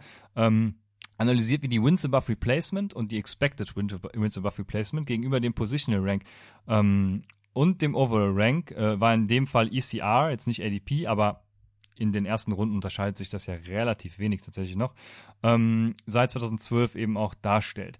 Und äh, Running Backs waren zum Beispiel die letzten beiden Jahre schlechter. Lustig ist das Jahr 2021 tatsächlich, weil da die Running Backs so in der Region, also in der zweiten Runde, die First Rounder outperformed haben, ähm, was sonst tatsächlich nicht so ist, aber die Kurve ist ganz amüsant gewesen. Ähm, also äh, Runningbacks waren die letzten beiden Jahre schlechter als die Wide Receiver. Daher glaube ich, ist es einfach auch ein krasser Recency Bias. Auf zehn Jahre hinweg verhalten sich beide Positionen relativ ähnlich zu ihrem Rank. Auch da wieder, klar, die Wide Receiver ähm, sind, und das ist das Interessante, jetzt halt wirklich ohne ein Threshold zu setzen, also ohne 14 Points zu setzen, sondern tatsächlich jede, jeder Spieler wird hier be be betrachtet, sind die Wide Receiver minimal besser. Ich, also ich würde jetzt sagen, ähm, sie sind relativ gleich, aber ähm, wenn man es so will, sind sie minimal besser tatsächlich. Ähm, ja, und ich glaube, das war's. Also ich hätte jetzt die Kurven hier vor mir, kann die einzeln analysieren, aber die seht ihr nicht, das macht ja relativ wenig Sinn. Mhm. Ähm, deshalb ist es meines Erachtens relativ gleich, was mhm. das Bastpotenzial dann im Endeffekt angeht. Ähm, ja, und dieses Jahr ist es für mich halt so, ich habe es, glaube ich, jetzt schon ein paar Mal gesagt, dass, ähm, also, äh, sorry, wenn ich mich hier wiederhole, aber dass ich die Running Backs halt bevorzuge ganz früh. Es ist bei mir eigentlich wie immer, dass ich Running Backs in den ersten Picks bevorzuge, also Christian McCaffrey und ähm, du hast dann eben noch äh, die anderen drei. Ich äh, Bijan Chubb hatte Bijan, Chubb und Jonathan Taylor, genau, du Tony Pollard statt Taylor. Mhm. Ähm, die nehme ich relativ früh, wobei ich da auch schon gucke, Justin Jefferson, Jonathan Taylor, weiß ich jetzt auch nicht so genau. Also dann, also was ist Justin Jefferson? Am liebsten natürlich Travis Kelsey. Ähm, aber ja, also wenn ich die erste Position habe, die ersten paar, dann nehme ich lieber Running Back und hinten raus dann gerne auch Wide Receiver, wie es eigentlich immer war. Wobei ich da auch oft in Versuchung komme, da auch hinten raus tatsächlich den Running Back zu nehmen, einfach weil die Running Backs so fallen dieses Jahr. Mhm. Mhm. Ja, ich habe mir auch noch so andere äh, Statistiken angeguckt. Du hast ja übrigens den Late Round QB so gescrooged auf jeden Fall. Seine Stat auf jeden Fall ganz gut äh, nicht widerlegt, aber eine andere Sichtweise auf jeden Fall gegeben. Fand ich sehr interessant. Er hat es mir ja im Vorgespräch auch, oder als wir hier geschrieben haben, hast du mir das ja auch schon gesagt. Äh, deswegen habe ich mir noch andere Statistiken angeguckt und die kommen eigentlich zum selben Ergebnis äh, wie du im Endeffekt, dass es sehr, sehr ähnlich ist. Also minimale Abweichung von Jahr zu Jahr und overall betrachtet kann man fast gar keine Schlüsse ziehen, wer jetzt eine höhere Hitrate hat oder wer mehr bustet. Ähm, das ist sehr, sehr minimal auf jeden Fall. Man hat immer das Gefühl, dass die Wide Receiver, vor allem die Top-Tier-Wide Receiver mit Chase, Cup und Hill, einfach einen riesen Floor haben. Ne? Und meiner Meinung nach gibt es bei, gibt's bei den Running Backs, außer halt bei Bijan, McCaffrey und Chubb, mehr Bedenken. Also bei Pollard gibt es Bedenken, äh, finde ich, bei Saquon, bei Derrick Henry, bei Jacobs. Also für mich ist es da auf jeden Fall eine klare Spitze bei den Running Backs. Äh, deswegen würde ich das da auch mitgehen, dass die, dass diese High-End Running Back und High-End Wide Receiver kannst du versus Weißer nehmen. Also entweder nimmst du da, gehst du da auf Running Back oder auf Wide Receiver. Das natürlich verpasst du dann hinten raus äh, oder in der zweiten Runde vielleicht dann den äh, Running Back oder die Opportunitätskosten für den Running Back, den du pickst, sind halt zu hoch, weil du dadurch diesen, diese krassen Wide Receiver verpasst. Weil ich finde nämlich auch, dass die, dass die, dass der Teardrop bei den Wide Receivers auch relativ groß ist. Also nach äh, Jefferson, Cup und Hill und so weiter, ja, also dann irgendwie einen T. Higgins zu nehmen oder Chris Olave und so, ja, weiß ich nicht. Das ist auch schon echt ein großer Drop-off. Deswegen finde ich eigentlich, dass die ADP momentan das so ziemlich durchwürfelt, dass du sowohl in der ersten Runde einen guten Running Back oder auch einen guten Wide Receiver und auch in der zweiten Runde einen guten Running oder einen guten Wide Receiver bekommst. Also ich glaube, ja, in den ersten zwei Runden kannst du dieses Jahr gar nicht viel falsch machen. Also ich finde die alle eigentlich gut. Also ich kann für jeden oder immer kann ich einen guten Wide, Receiver oder einen guten Running Back finden. Ich hatte es auch beim German Charity Bowl gesagt, dass die ersten zwei Runden, ich weiß nicht, also ich kann man da wirklich viel falsch machen dieses Jahr, weil die guten oder die Running Backs, die ein paar Concerns haben, waren letztes Jahr easy going First Rounder, die gehen jetzt halt in der zweiten Runde und dann nimmst du den halt auch gerne. Nimmst du jetzt lieber einen Gary Wilson oder nimmst du da lieber, keine Ahnung, Tony Pollard? Das ist ja eigentlich dasselbe in Grün sozusagen, weißt du? Ja, ja, genau so ist es. Und ich möchte gerne auf das eingehen, was du gesagt hast zum Wide Receiver Tier Drop oder Drop Off, weil das war die letzten beiden Jahre halt auch ganz anders. Da, ähm, da gab es so in der Region ab der ab Wide Receiver 30 sehe ich hier, so müsste es gewesen sein, gab es äh, gut, in 2021 ganz krass, da haben die, haben die nochmal richtig krass performt. Letztes Jahr schon so ein bisschen abfallend ab, aber zwischen 30 und 40 waren da nochmal so, so Wide Receiver, die, die richtig gut performt haben. Und ich finde, dieses Jahr, also gut, wir haben jetzt natürlich noch keine Daten, weil die ja noch alle kommen, aber ich finde, dieses Jahr ist zumindest vom Gefühl her oder von den Rankings her oder, oder vom Empfinden her, äh, irgendwie dieser Drop-Off da und es ist nicht mehr so, dass man sagt, ey, du kannst in Runde 4, 5, 6 so geile Wide Receiver dir holen. Ähm, ja. Da kannst du halt ruhig mal in den ersten Runden was verpassen. Deswegen finde ich auch, wie du schon sagst, die Wide Receiver haben ja trotzdem äh, in den ersten Runden auch ihren Stellenwert. Also mhm. ähm, äh, jetzt habe ich es eigentlich einfach nur unterstrichen, was du gesagt hast, aber mhm. ähm, das ist ja auch was wert. Ja, ich, ich bin ja fast schon so weit zu sagen, dass ich da in diesen späten oder so knapp bei der Dead Zone, nach der Dead Zone, die Running Backs besser finde als die Wide Receiver. Das spiegelt das ja so ein bisschen wieder, was du sagst. Also, ich habe eigentlich ja, ja, genau. viel mehr Bauchschmerzen bei den Wide Receivers so Runde 4 bis 7 als bei den Running Backs. Also da sehe ich viel mehr ja. Äh, Möglichkeiten, dass die basten. Ne? In, in äh, Jerry Judy muss erstmal den Ball zugeworfen bekommen. Ich glaube, das wird sehr runlastig. Zudem muss er sich nochmal steigern auf dem NFL-Level. DJ Moore hat jetzt eine Offensive, wo wenig dabei gepasst wird. Hopkins hat er vielleicht einen größeren Decline. Also für mich ist es ein Target, aber ich könnte für ihn auch ein Argument finden und zu sagen, drafte den lieber nicht, weil, ne, geht auf ein gewisses Alter zu. Tannehill, Pass-Heavy Offense, High-Power-Offense, Fragezeichen. Ähm, Keen Allen ist jetzt gerade bei so einer Klippe, ne? Declined der vielleicht auch. Also da gibt's echt viele, wo ich sage, ey, vielleicht nehme ich da lieber den Running Back. Also von daher, glaube ich, ähm, kann man da den Punkt auf jeden Fall sehr, sehr gut vertreten. Ich würde trotzdem nochmal zu den äh, Wide Receivers kommen, die wir vielleicht früher draften würden, in den ersten zwei Runden. Hast du da hm, Wide Receiver, die du auf jeden Fall stark anvisierst oder ist dir das im Großen und Ganzen egal? Oder hast du da Spieler, die du auf jeden Fall fadest? Ne? Also Justin Jefferson geht natürlich, mhm. Chase, Cup, Hill, Dix, CD Lamb und AJ Brown noch in der ersten Runde und dann Zweitrunden Wide Receiver sind Adams, Gary Wilson, Amon Ross Brown und Jalen Waddle. Ja, ich habe tatsächlich so ein mega großes zweites Tier. Also mein erstes Tier ist Justin Jefferson und äh, das zweite Tier bei mir ist relativ groß. Das, ich habe generell relativ große Wide Receiver Tiers sehe ich hier gerade. Also das zweite Tier ist so äh, Dix, Hill, Brown. Ich glaube, die hast du gerade eben alle genannt. Äh, Chase, Lamb, Adams und der einzige, wo ich so ein bisschen Concerns habe, ist tatsächlich Cooper Cup. Ähm, aber selbst der, also ich war, also der, der nächste in meiner Liste wäre halt dann wieder Garrett Wilson und wenn ich dann vor der Wahl stünde, wüsste, deswegen habe ich ihn halt auch noch in das erste Tier, in das zweite Tier gepackt, weil dann wüsste ich nämlich jetzt nicht, würde ich Garrett Wilson vor Cooper Cup draften oder nicht. Also ich werde nie Cooper Cup draften, weil er zu früh gedraftet wird, aber wenn ich vor der Wahl stünde, ja, deswegen. Also ein bisschen Concerns da, aber auch so wenige Concerns, dass er immer noch in meinem zweiten Tier ist, deswegen, was sind das dann für Concerns, ne? Und dann haben wir auch noch ein spannendes Tier, da habe ich so Leute wie Devonta Smith, T. Higgins, Olave, Wilson, Brown und Waddle.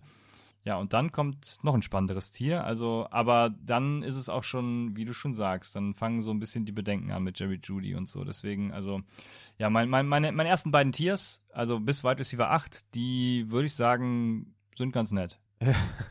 Bei mir ist tatsächlich das Tier 3, was halt mega groß ist, von Wide Receiver 8 bis Wide Receiver 18. Habe ich ein riesen, riesen ja, Tier. Okay. Äh, tatsächlich, Cooper Cup nochmal kurz eine Rückfrage, weil ich da immer noch sehr, sehr in bin, ist mein Wide Receiver 2 im Tier mit Jefferson. Warum äh, siehst du ihn so skeptisch? Ist es die Offense? Ist es Stafford? Ist es er selber nach der Verletzung und so weiter und so fort? Was sind da deine Concerns? Ja, genau, das ist, äh, genau. Ja, also okay. alles so ein bisschen. Mhm. Okay. Ähm, aber ja, die Offense vor allem auch. Ne? Also ich glaube, die Rams und die Cardinals, die werden sich so ein bisschen um den First Pick streiten nächstes Jahr. Das wird schon mhm. richtig ugly da in der NFC West, meines Erachtens. Ähm, okay. Dementsprechend könnte natürlich auch gut für Cooper Cup sein, weil sie dann mehr werfen müssen, dies, das und so, aber äh, dann fehlen halt die Touchdowns. Aber ja, generell als dieser Slot-Receiver weiß ich auch nicht. Das ist, äh, ja, also irgendwie habe ich da so ein bisschen Bauchschmerzen, die ich jetzt nicht richtig anhand von Stats äh, begründen kann. Das wird schwer, ja. Ja, also. Weil die Stats sprechen alle für Cup. So, also, genau, und die Bauchschmerzen sind ja auch, wie gesagt, also die sind zwar da, aber so gering, dass, ne, ihr wisst, also ich habe ihn ja immer noch in meinem zweiten Tier. Ja, ja, okay. Ich sehe da allerdings das größte Potenzial zu basten in dem Sinne, ne? Aber, aber das ist ja auf welchem Niveau, ist dann die Frage. Okay. Ja, ist schon, schon ein Unterschied, wenn man sagt Cooper Cup oder, oder Gary Wilson, das wäre für mich ein No-Brainer. Äh, Cup hat auch bei Reception Perception von Matt Harmon alles rasiert in, seinen, äh, in, seiner, in seiner Evaluierung. Und war letztes Jahr halt auch mega krass gut, ne? auch mit dieser schlechten Offense. Also ich meine, die Offense wird ja. Die, wird ja dieses Jahr wahrscheinlich besser werden als letztes Jahr. Äh, ich schätze mal, die O-Line hatte krasse Ausfälle. Ja, das ist die Frage. Ja, ich denke schon, dass die besser sein wird. Ähm, Adrian war da zum Glück auch etwas, äh, etwas äh, positiver. Ja, wer bin ich denn, mich gegen Adrian zu lehnen? eben, eben. Nee, aber jetzt äh, ernsthaft, ich glaube, die Offense wird besser, äh, deswegen, weil letztes Jahr in einer katastrophalen Offense Wide Receiver 2, 31% Target Share, Tages per Route waren Vierter, Yards per Route waren äh, Zweiter und Fancy Points per Route waren Zweiter und so. Ach, egal, komm. Ihr wisst alle, er hat komplett rasiert. äh, ich denke mal, solange Stafford ja. nicht retired, äh, bin ich da auf jeden Fall in. Die einzige, das einzige, was ich, wovor ich Angst habe, dass Stafford halt sich verletzt oder so. Das ist das einzige, wovor ich Angst habe. Aber sonst sehe ich da eigentlich keinen Grund. Aber okay, äh, das nur kurz zu, zu Cooper Cup. Äh, stimmt, ich wollte eigentlich noch sagen, dass ich da jetzt weniger sehe, dass er gerade vor einer Klippe steht und irgendwie declined oder so, wie jetzt irgendwie vielleicht ein Hopkins oder Keen Allen oder so. Ich glaube, da ist Cup auf jeden Fall safe. Aber ja, ja, das, das glaube ich auch nicht. Ja, ja, genau. Okay, okay, sehr gut. Ähm, ja, für mich. Also er als Spieler jetzt nicht, ja. Genau, er als Spieler nicht. Genau, ja, nur die Umstände, da hast du ein bisschen Sorgen. Okay. Ja, wie gesagt, für mich ist es eher so CD Lamp, habe ich auch schon mal gesagt, äh, wegen der Offense mit, mit Schottenheimer und äh, ich, ich weiß nicht, ob die so viel in den Ball passen und wie die ganze Offense aufgestellt sein wird und so weiter und so fort. Da habe ich ein bisschen äh, meine Fragezeichen. Ansonsten finde ich, das sind alles richtig geile Targets. Also, ein bisschen einfach jetzt, aber äh, ne, Jamar Chase habe ich ja etlich schon äh, diskutiert mit euch und da sehe ich natürlich auch ein riesen Basspotenzial natürlich, äh, weil die Zahlen mit Higgins einfach ganz anders waren als ohne Higgins. Ne? Mit Higgins 26% Target Share, ohne Higgins 30% Target Share. Das ist einfach ein großer Unterschied gewesen, aber egal. Das auch äh, habe ich ja schon sehr, sehr breit gefächert analysiert. Trotzdem natürlich mein Wide Receiver 5 und äh, im Upside-Scoring 5 von 5 Punkte bekommen. Ansonsten, ja, sehe ich auch diese First, Second Round Wide Receiver sehr, sehr nice. Ähnlich wie die Running Backs, habe ich ja eben gesagt. Also die First, Second Round Running Backs und die First, Second Round Wide Receiver sind alle cool. Also da gehe ich immer mit. Dann geht's halt los ab der dritten Runde, vierte Runde. Da ist halt so ein bisschen, ähm, ja, so, da, da fangen die Concerns so ein bisschen an. Deshalb die Frage, die Running Backs haben wir eben schon, äh, sind wir durchgegangen, was da so unsere Targets sind. Was sind denn so deine Targets in Runden 4 bis 7 auf äh, Wide Receiver? Hast du da besondere Wide Receiver, die du unbedingt haben möchtest oder ähm, die du unbedingt fadest vielleicht? Ja, da zählt jetzt auch schon Keenan Allen zu, wenn ich richtig ja, sehe. Ne? 45, also, ja. Ähm, Genau, der, wenn er fit ist, ist er halt meines Erachtens immer noch, vor allem jetzt in der vermeintlich besseren Offense, äh, da mit, ähm, mir fällt der Name gerade nicht ein, ähm, mit ähm, dem ehemaligen Dallas-Coach, äh, äh, ist er da Kel auf jeden Moore, Fall ja. besser, genau, Kel Moore, danke sehr, ist er da auf jeden Fall besser aufgestellt und ähm, ja, also wie gesagt, wenn fit ist er immer noch für mich ein, ein ja, High-End-Wide Receiver 2 zwei vielleicht, ne? Mhm. Ähm, und dementsprechend kriegst du ihn gerade mit dem Injury Discount. Äh, das könnte ganz interessant sein. Ja, Michael Pittman, klar, wisst ihr alle, wir haben ja jetzt auch gesehen, dass Anthony Richardson einem genau das gibt, was man erwartet. Also so ein paar Flaws dabei, aber ähm, dann auch wieder echt gut. Also dementsprechend, ich glaube, das wird über die Saison richtig gut. Er wird ja auf jeden Fall starten. Und das könnte ganz geil werden. Und Drake London natürlich noch. Äh, den einfach, weil er ein geiler Wide Receiver ist. Da sind die Umstände natürlich ähnlich ähm, schlecht wie ja bei anderen Wide Receivern. Und dementsprechend ja, aber den kriegt man ja auch mit einem schönen Discount. Ich suche ihn jetzt hier gerade, Mann. Ich habe den doch eben noch gesehen. Äh, Drake London hier genau, Wide Receiver 27, Overall 66 laut Fantasy Pros, ADP im PPR Scoring jetzt auch wieder. Ähm, dementsprechend, ja, den finde ich äh, ganz nice. Ist der dann überhaupt noch in der Range? Äh, müsste, ja, bis die Runde 7 auf jeden Fall, ja. Ähm, genau, Jack London. Und wen ich natürlich noch habe, da muss ich jetzt auch gucken, ob der in der Range ist, sind beide Pittsburgh Wide Receiver eigentlich. Also, hm. Deontay hättest du wahrscheinlich sowieso angesprochen, ne? Deontay ist 81 und Pickens 84. Ja, und auch, also genau, den, über den wirst du gleich wahrscheinlich noch was äh, verlieren. Und George Pickens für mich genauso. Also äh, auch ein geiler Wide Receiver. Und da ich ja auch davon ausgehe, dass Kenny Pickett eine gute Saison spielt, äh, macht das in meinen Augen durchaus Sinn. Ja, du springst immer so von, von diesen Mid-Rounder dann zu den Late. Meine Frage war ja auf die, auf die Mid-Rounder äh, bezogen, von vier bis sieben. Also Ach, da der hast ist doch jetzt schon wieder ja, ja, ja 7 mal 12 sind 70, 2 mal äh, 7 sind 14, sind dann 84. Da ist er gerade noch drin, oder nicht? Mm, ja, 84 Ach, ist er noch drin. Das stimmt. Ja, okay. Alles schlecht. Ja, ähm, also ja, okay, dann hätte ich das vielleicht besser eingrenzen müssen, sagen wir von 4 bis 6 oder so. Aber die Midrounder, das sind ja dann eher schon so ein bisschen, okay. bisschen late oder ja, mittleren bis späten, hast du recht. Das ist dann so diese ja, die, die Backhalf dann. Ja, hast du recht. Ähm, du wolltest auf so Leute raus wie, wie äh, Amari Cooper und die Andrew Hopkins und DJ Moore und so, ja? Ja, genau, genau. Ja, es ist, äh, ja, also DJ Moore ist natürlich jetzt nach seinem, äh, was war es, 60 Yards oder so, äh, ist er natürlich in der Gunst gestiegen. Aber ja, sonst, das ist so genau diese Range, wo ich mit allen so ein bisschen Bauchschmerzen habe. Das, was wir eben angesprochen hatten. Ne? Also da ist dieser Drop-Off. Hinten raus wird es dann wieder geiler, weil du einfach spät gute Targets kriegst, aber das ist dieser Drop-Off, wo ich mir denke, ich investiere jetzt nicht irgendwie einen, keine Ahnung, Viertrunden-Pick für einen Christian Watson. Keine Ahnung, irgendwie, mh, mm, nee, oder für einen Jerry Judy. Da muss schon mehr kommen, meines Erachtens. Ja, ja, Christian Watson bin ich all in, äh, weil die Rookie-Season so unfassbar gut war in dieser Range von Jamar Chase und, und Ole Beckham und so weiter, was die Effizienz anging. Ähm, und ich sehe Jordan Love halt auch gut, deswegen, ist ja klar. Ja. Naja, ansonsten, Debo Samuel habe ich ja oft schon gesagt, das ist für mich auch so ein League-Winning Wide Receiver, potenziell, hat nicht den höchsten Floor, hat aber ein großes Upside-Rating von mir bekommen. Kevin Ridley ist natürlich auch eine, eine, könnte eine richtige Maschine werden, an 41 könnte echt ein Stil werden. Hat natürlich auch eine Downside, ist ja klar, sonst würde er noch mal früher gehen. Aber ja, ich, ich bin da bei dir. Ich, ich bin jetzt zum Beispiel Judy bin ich raus, äh, DJ Moore bin ich raus.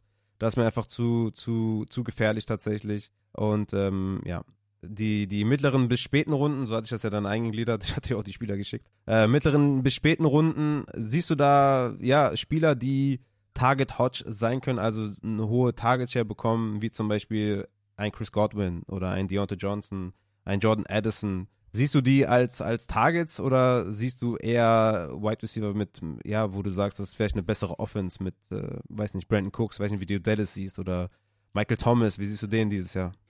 Ja, das wäre genau was noch, was ich gucke. Ne? Entweder so alte Receiver, die undervalued sein könnten, wie, äh, wie so jemand wie Michael Thomas, wo jeder auch eben diese Verletzung mit einpreist, oder das ist jetzt wieder auch dann wieder viel später noch, ne, Adam Thielen und OBJ. Oder dann eben auch junge, vielversprechende Talente, wie eben George Pickens hatte ich angesprochen, falls er schon dann zu den Late Runnern gehört.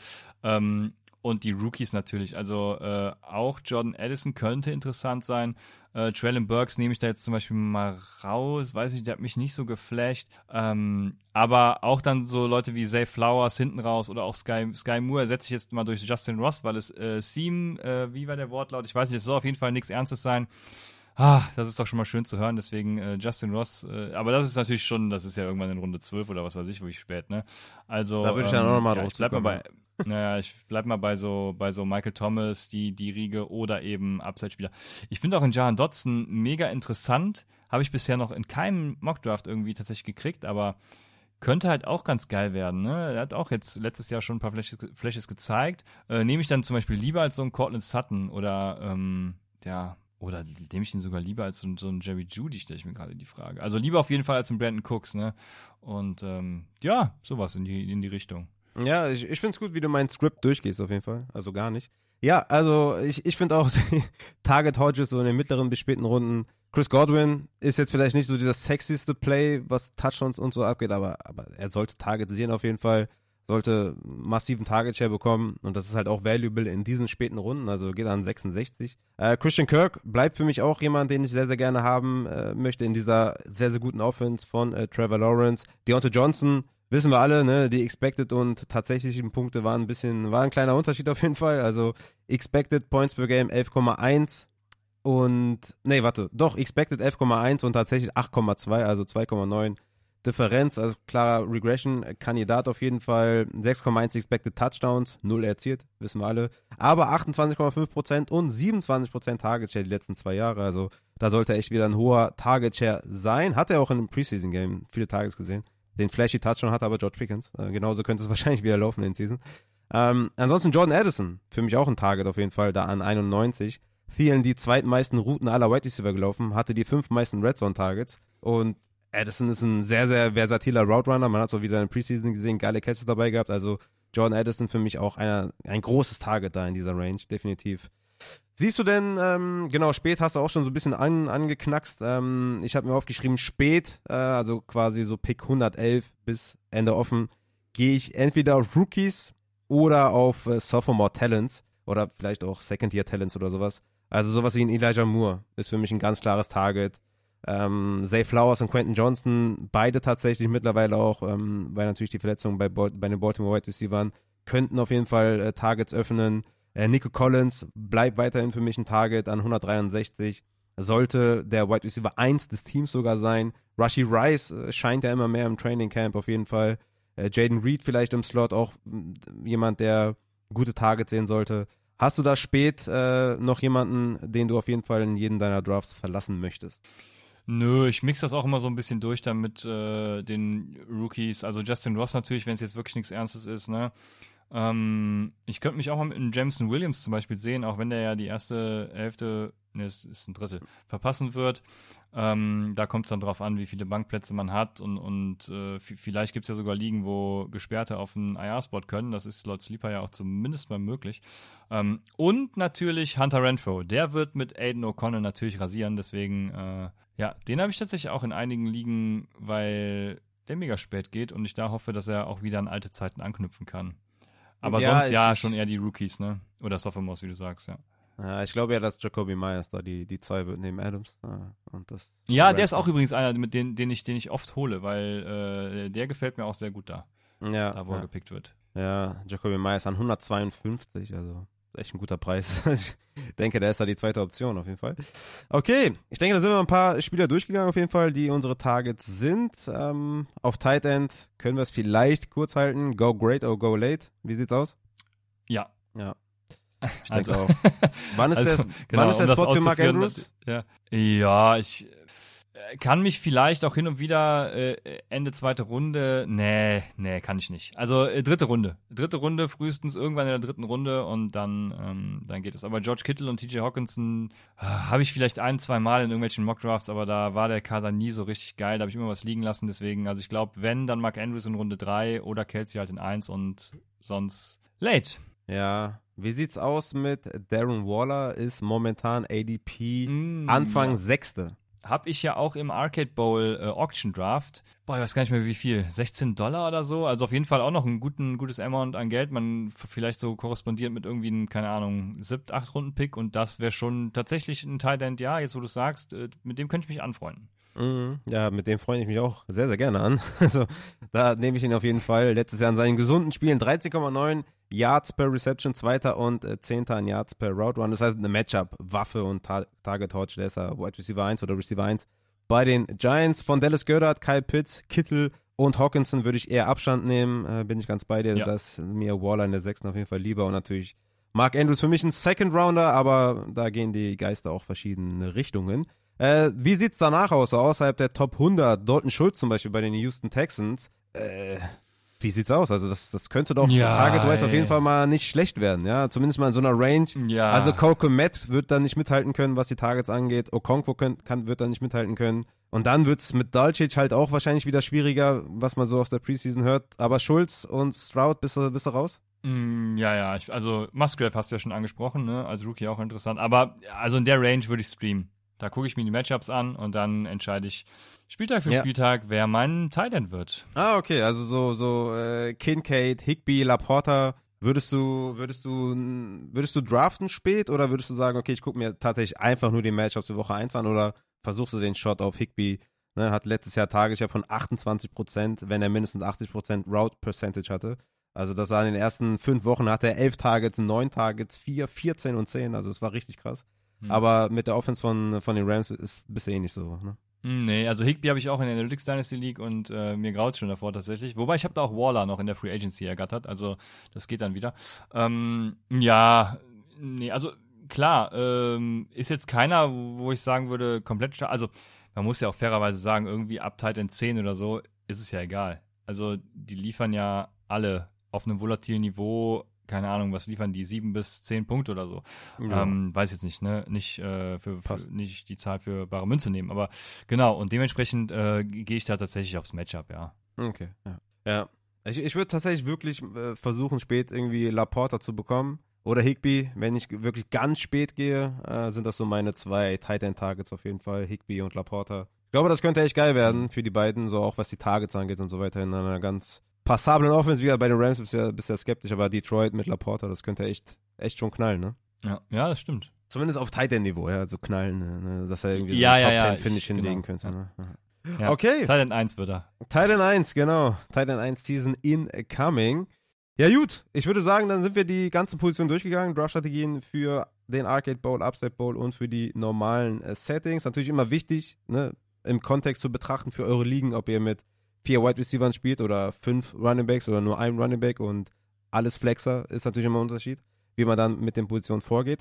Aber ich denke, äh, damit haben wir es. Nächste Woche geht's dann auf, ne? Ask Upside Fantasy. Werde ich nochmal auf den sozialen Netzwerken einen Link posten und äh, da könnt ihr eure Fragen stellen. Mit dem guten Christian Lohr. Und ja, ähm, wenn ihr noch Fragen habt, wenn ihr Richtung Draft geht, kommt gerne in die DMs. Ne? Schau, schaut auf Patreon vorbei. Wie gesagt, die Rankings, die Dynasty Rankings, Draft Rankings und Upside Bowl Rankings könnt ihr auch für einen Fünfer erwerben auf PayPal.de slash Upside Fantasy oder Me Upside Fantasy. Wie gesagt, Links in der Beschreibung könnt ihr mal abchecken. Und wie gesagt, checkt auch den Christian, den Arcade Bowl, arcadefantasy.de. Könnt ihr auch seine Rankings checken, Patreon werden, supporten und äh, damit würde ich sagen, die letzten Worte gehören dir, mein lieber Christian. Ja, vielen Dank. Also was soll ich sagen? Wir hören uns ja nächste Woche wieder. Ne? Dementsprechend ähm, danke, dass ich äh, mal wieder hier sein durfte. Ich freue mich. Jetzt kann ich auch meinen Sohn ins Bett bringen, nachdem es gerade die Tochter war. Äh, also, also ihr, man, man, kriegt, ich hoffe, man hört meinen Sohn äh, nicht, weil der, meine Frau meinte auch eben, der hat einen richtigen Wutausbruch. Ähm, also falls äh, das mal zu hören ist, entschuldigt bitte dafür. Also ähm, für den, äh, für ja. den bezahle ich auf jeden Fall nicht. Ich habe ja ordentlich die Kohlen rausgepresst, um dich hier für zwei äh, Wochen zu verpflichten. Der Sohn kriegt nichts. Ja, ja, so ist auch richtig. Genau, der hat noch keinen Anspruch auf nichts. Hat noch keinen Anspruch. Ähm, ach, ja. Genau, aber ja, ich freue mich nächste Woche wieder hier zu sein und ich hoffe, ihr konntet heute viel mitnehmen. Ja, schaut natürlich vorbei auf äh, arcadefantasy.de und registriert euch für den Arcade Bowl. Ähm, Upside Bowl hat ja auch noch einige Plätze da natürlich auch und den German Charity Bowl. Mann, jetzt äh, sind das sind die drei größten Bowls, die ich natürlich gewinnen werde. Ähm, und dementsprechend äh, freue ich mich. Äh, ihr kennt meine Draft-Strategie, also damit klappt's. Oder du hast jetzt extra was anderes gesagt, was du gar nicht umsetzen wirst. Kann natürlich auch sein. Das ist äh, meine Taktik. Alles klar. Dann noch eine schöne Woche. Wir hören uns nächste Woche. Wir sind raus. Haut rein. Ciao.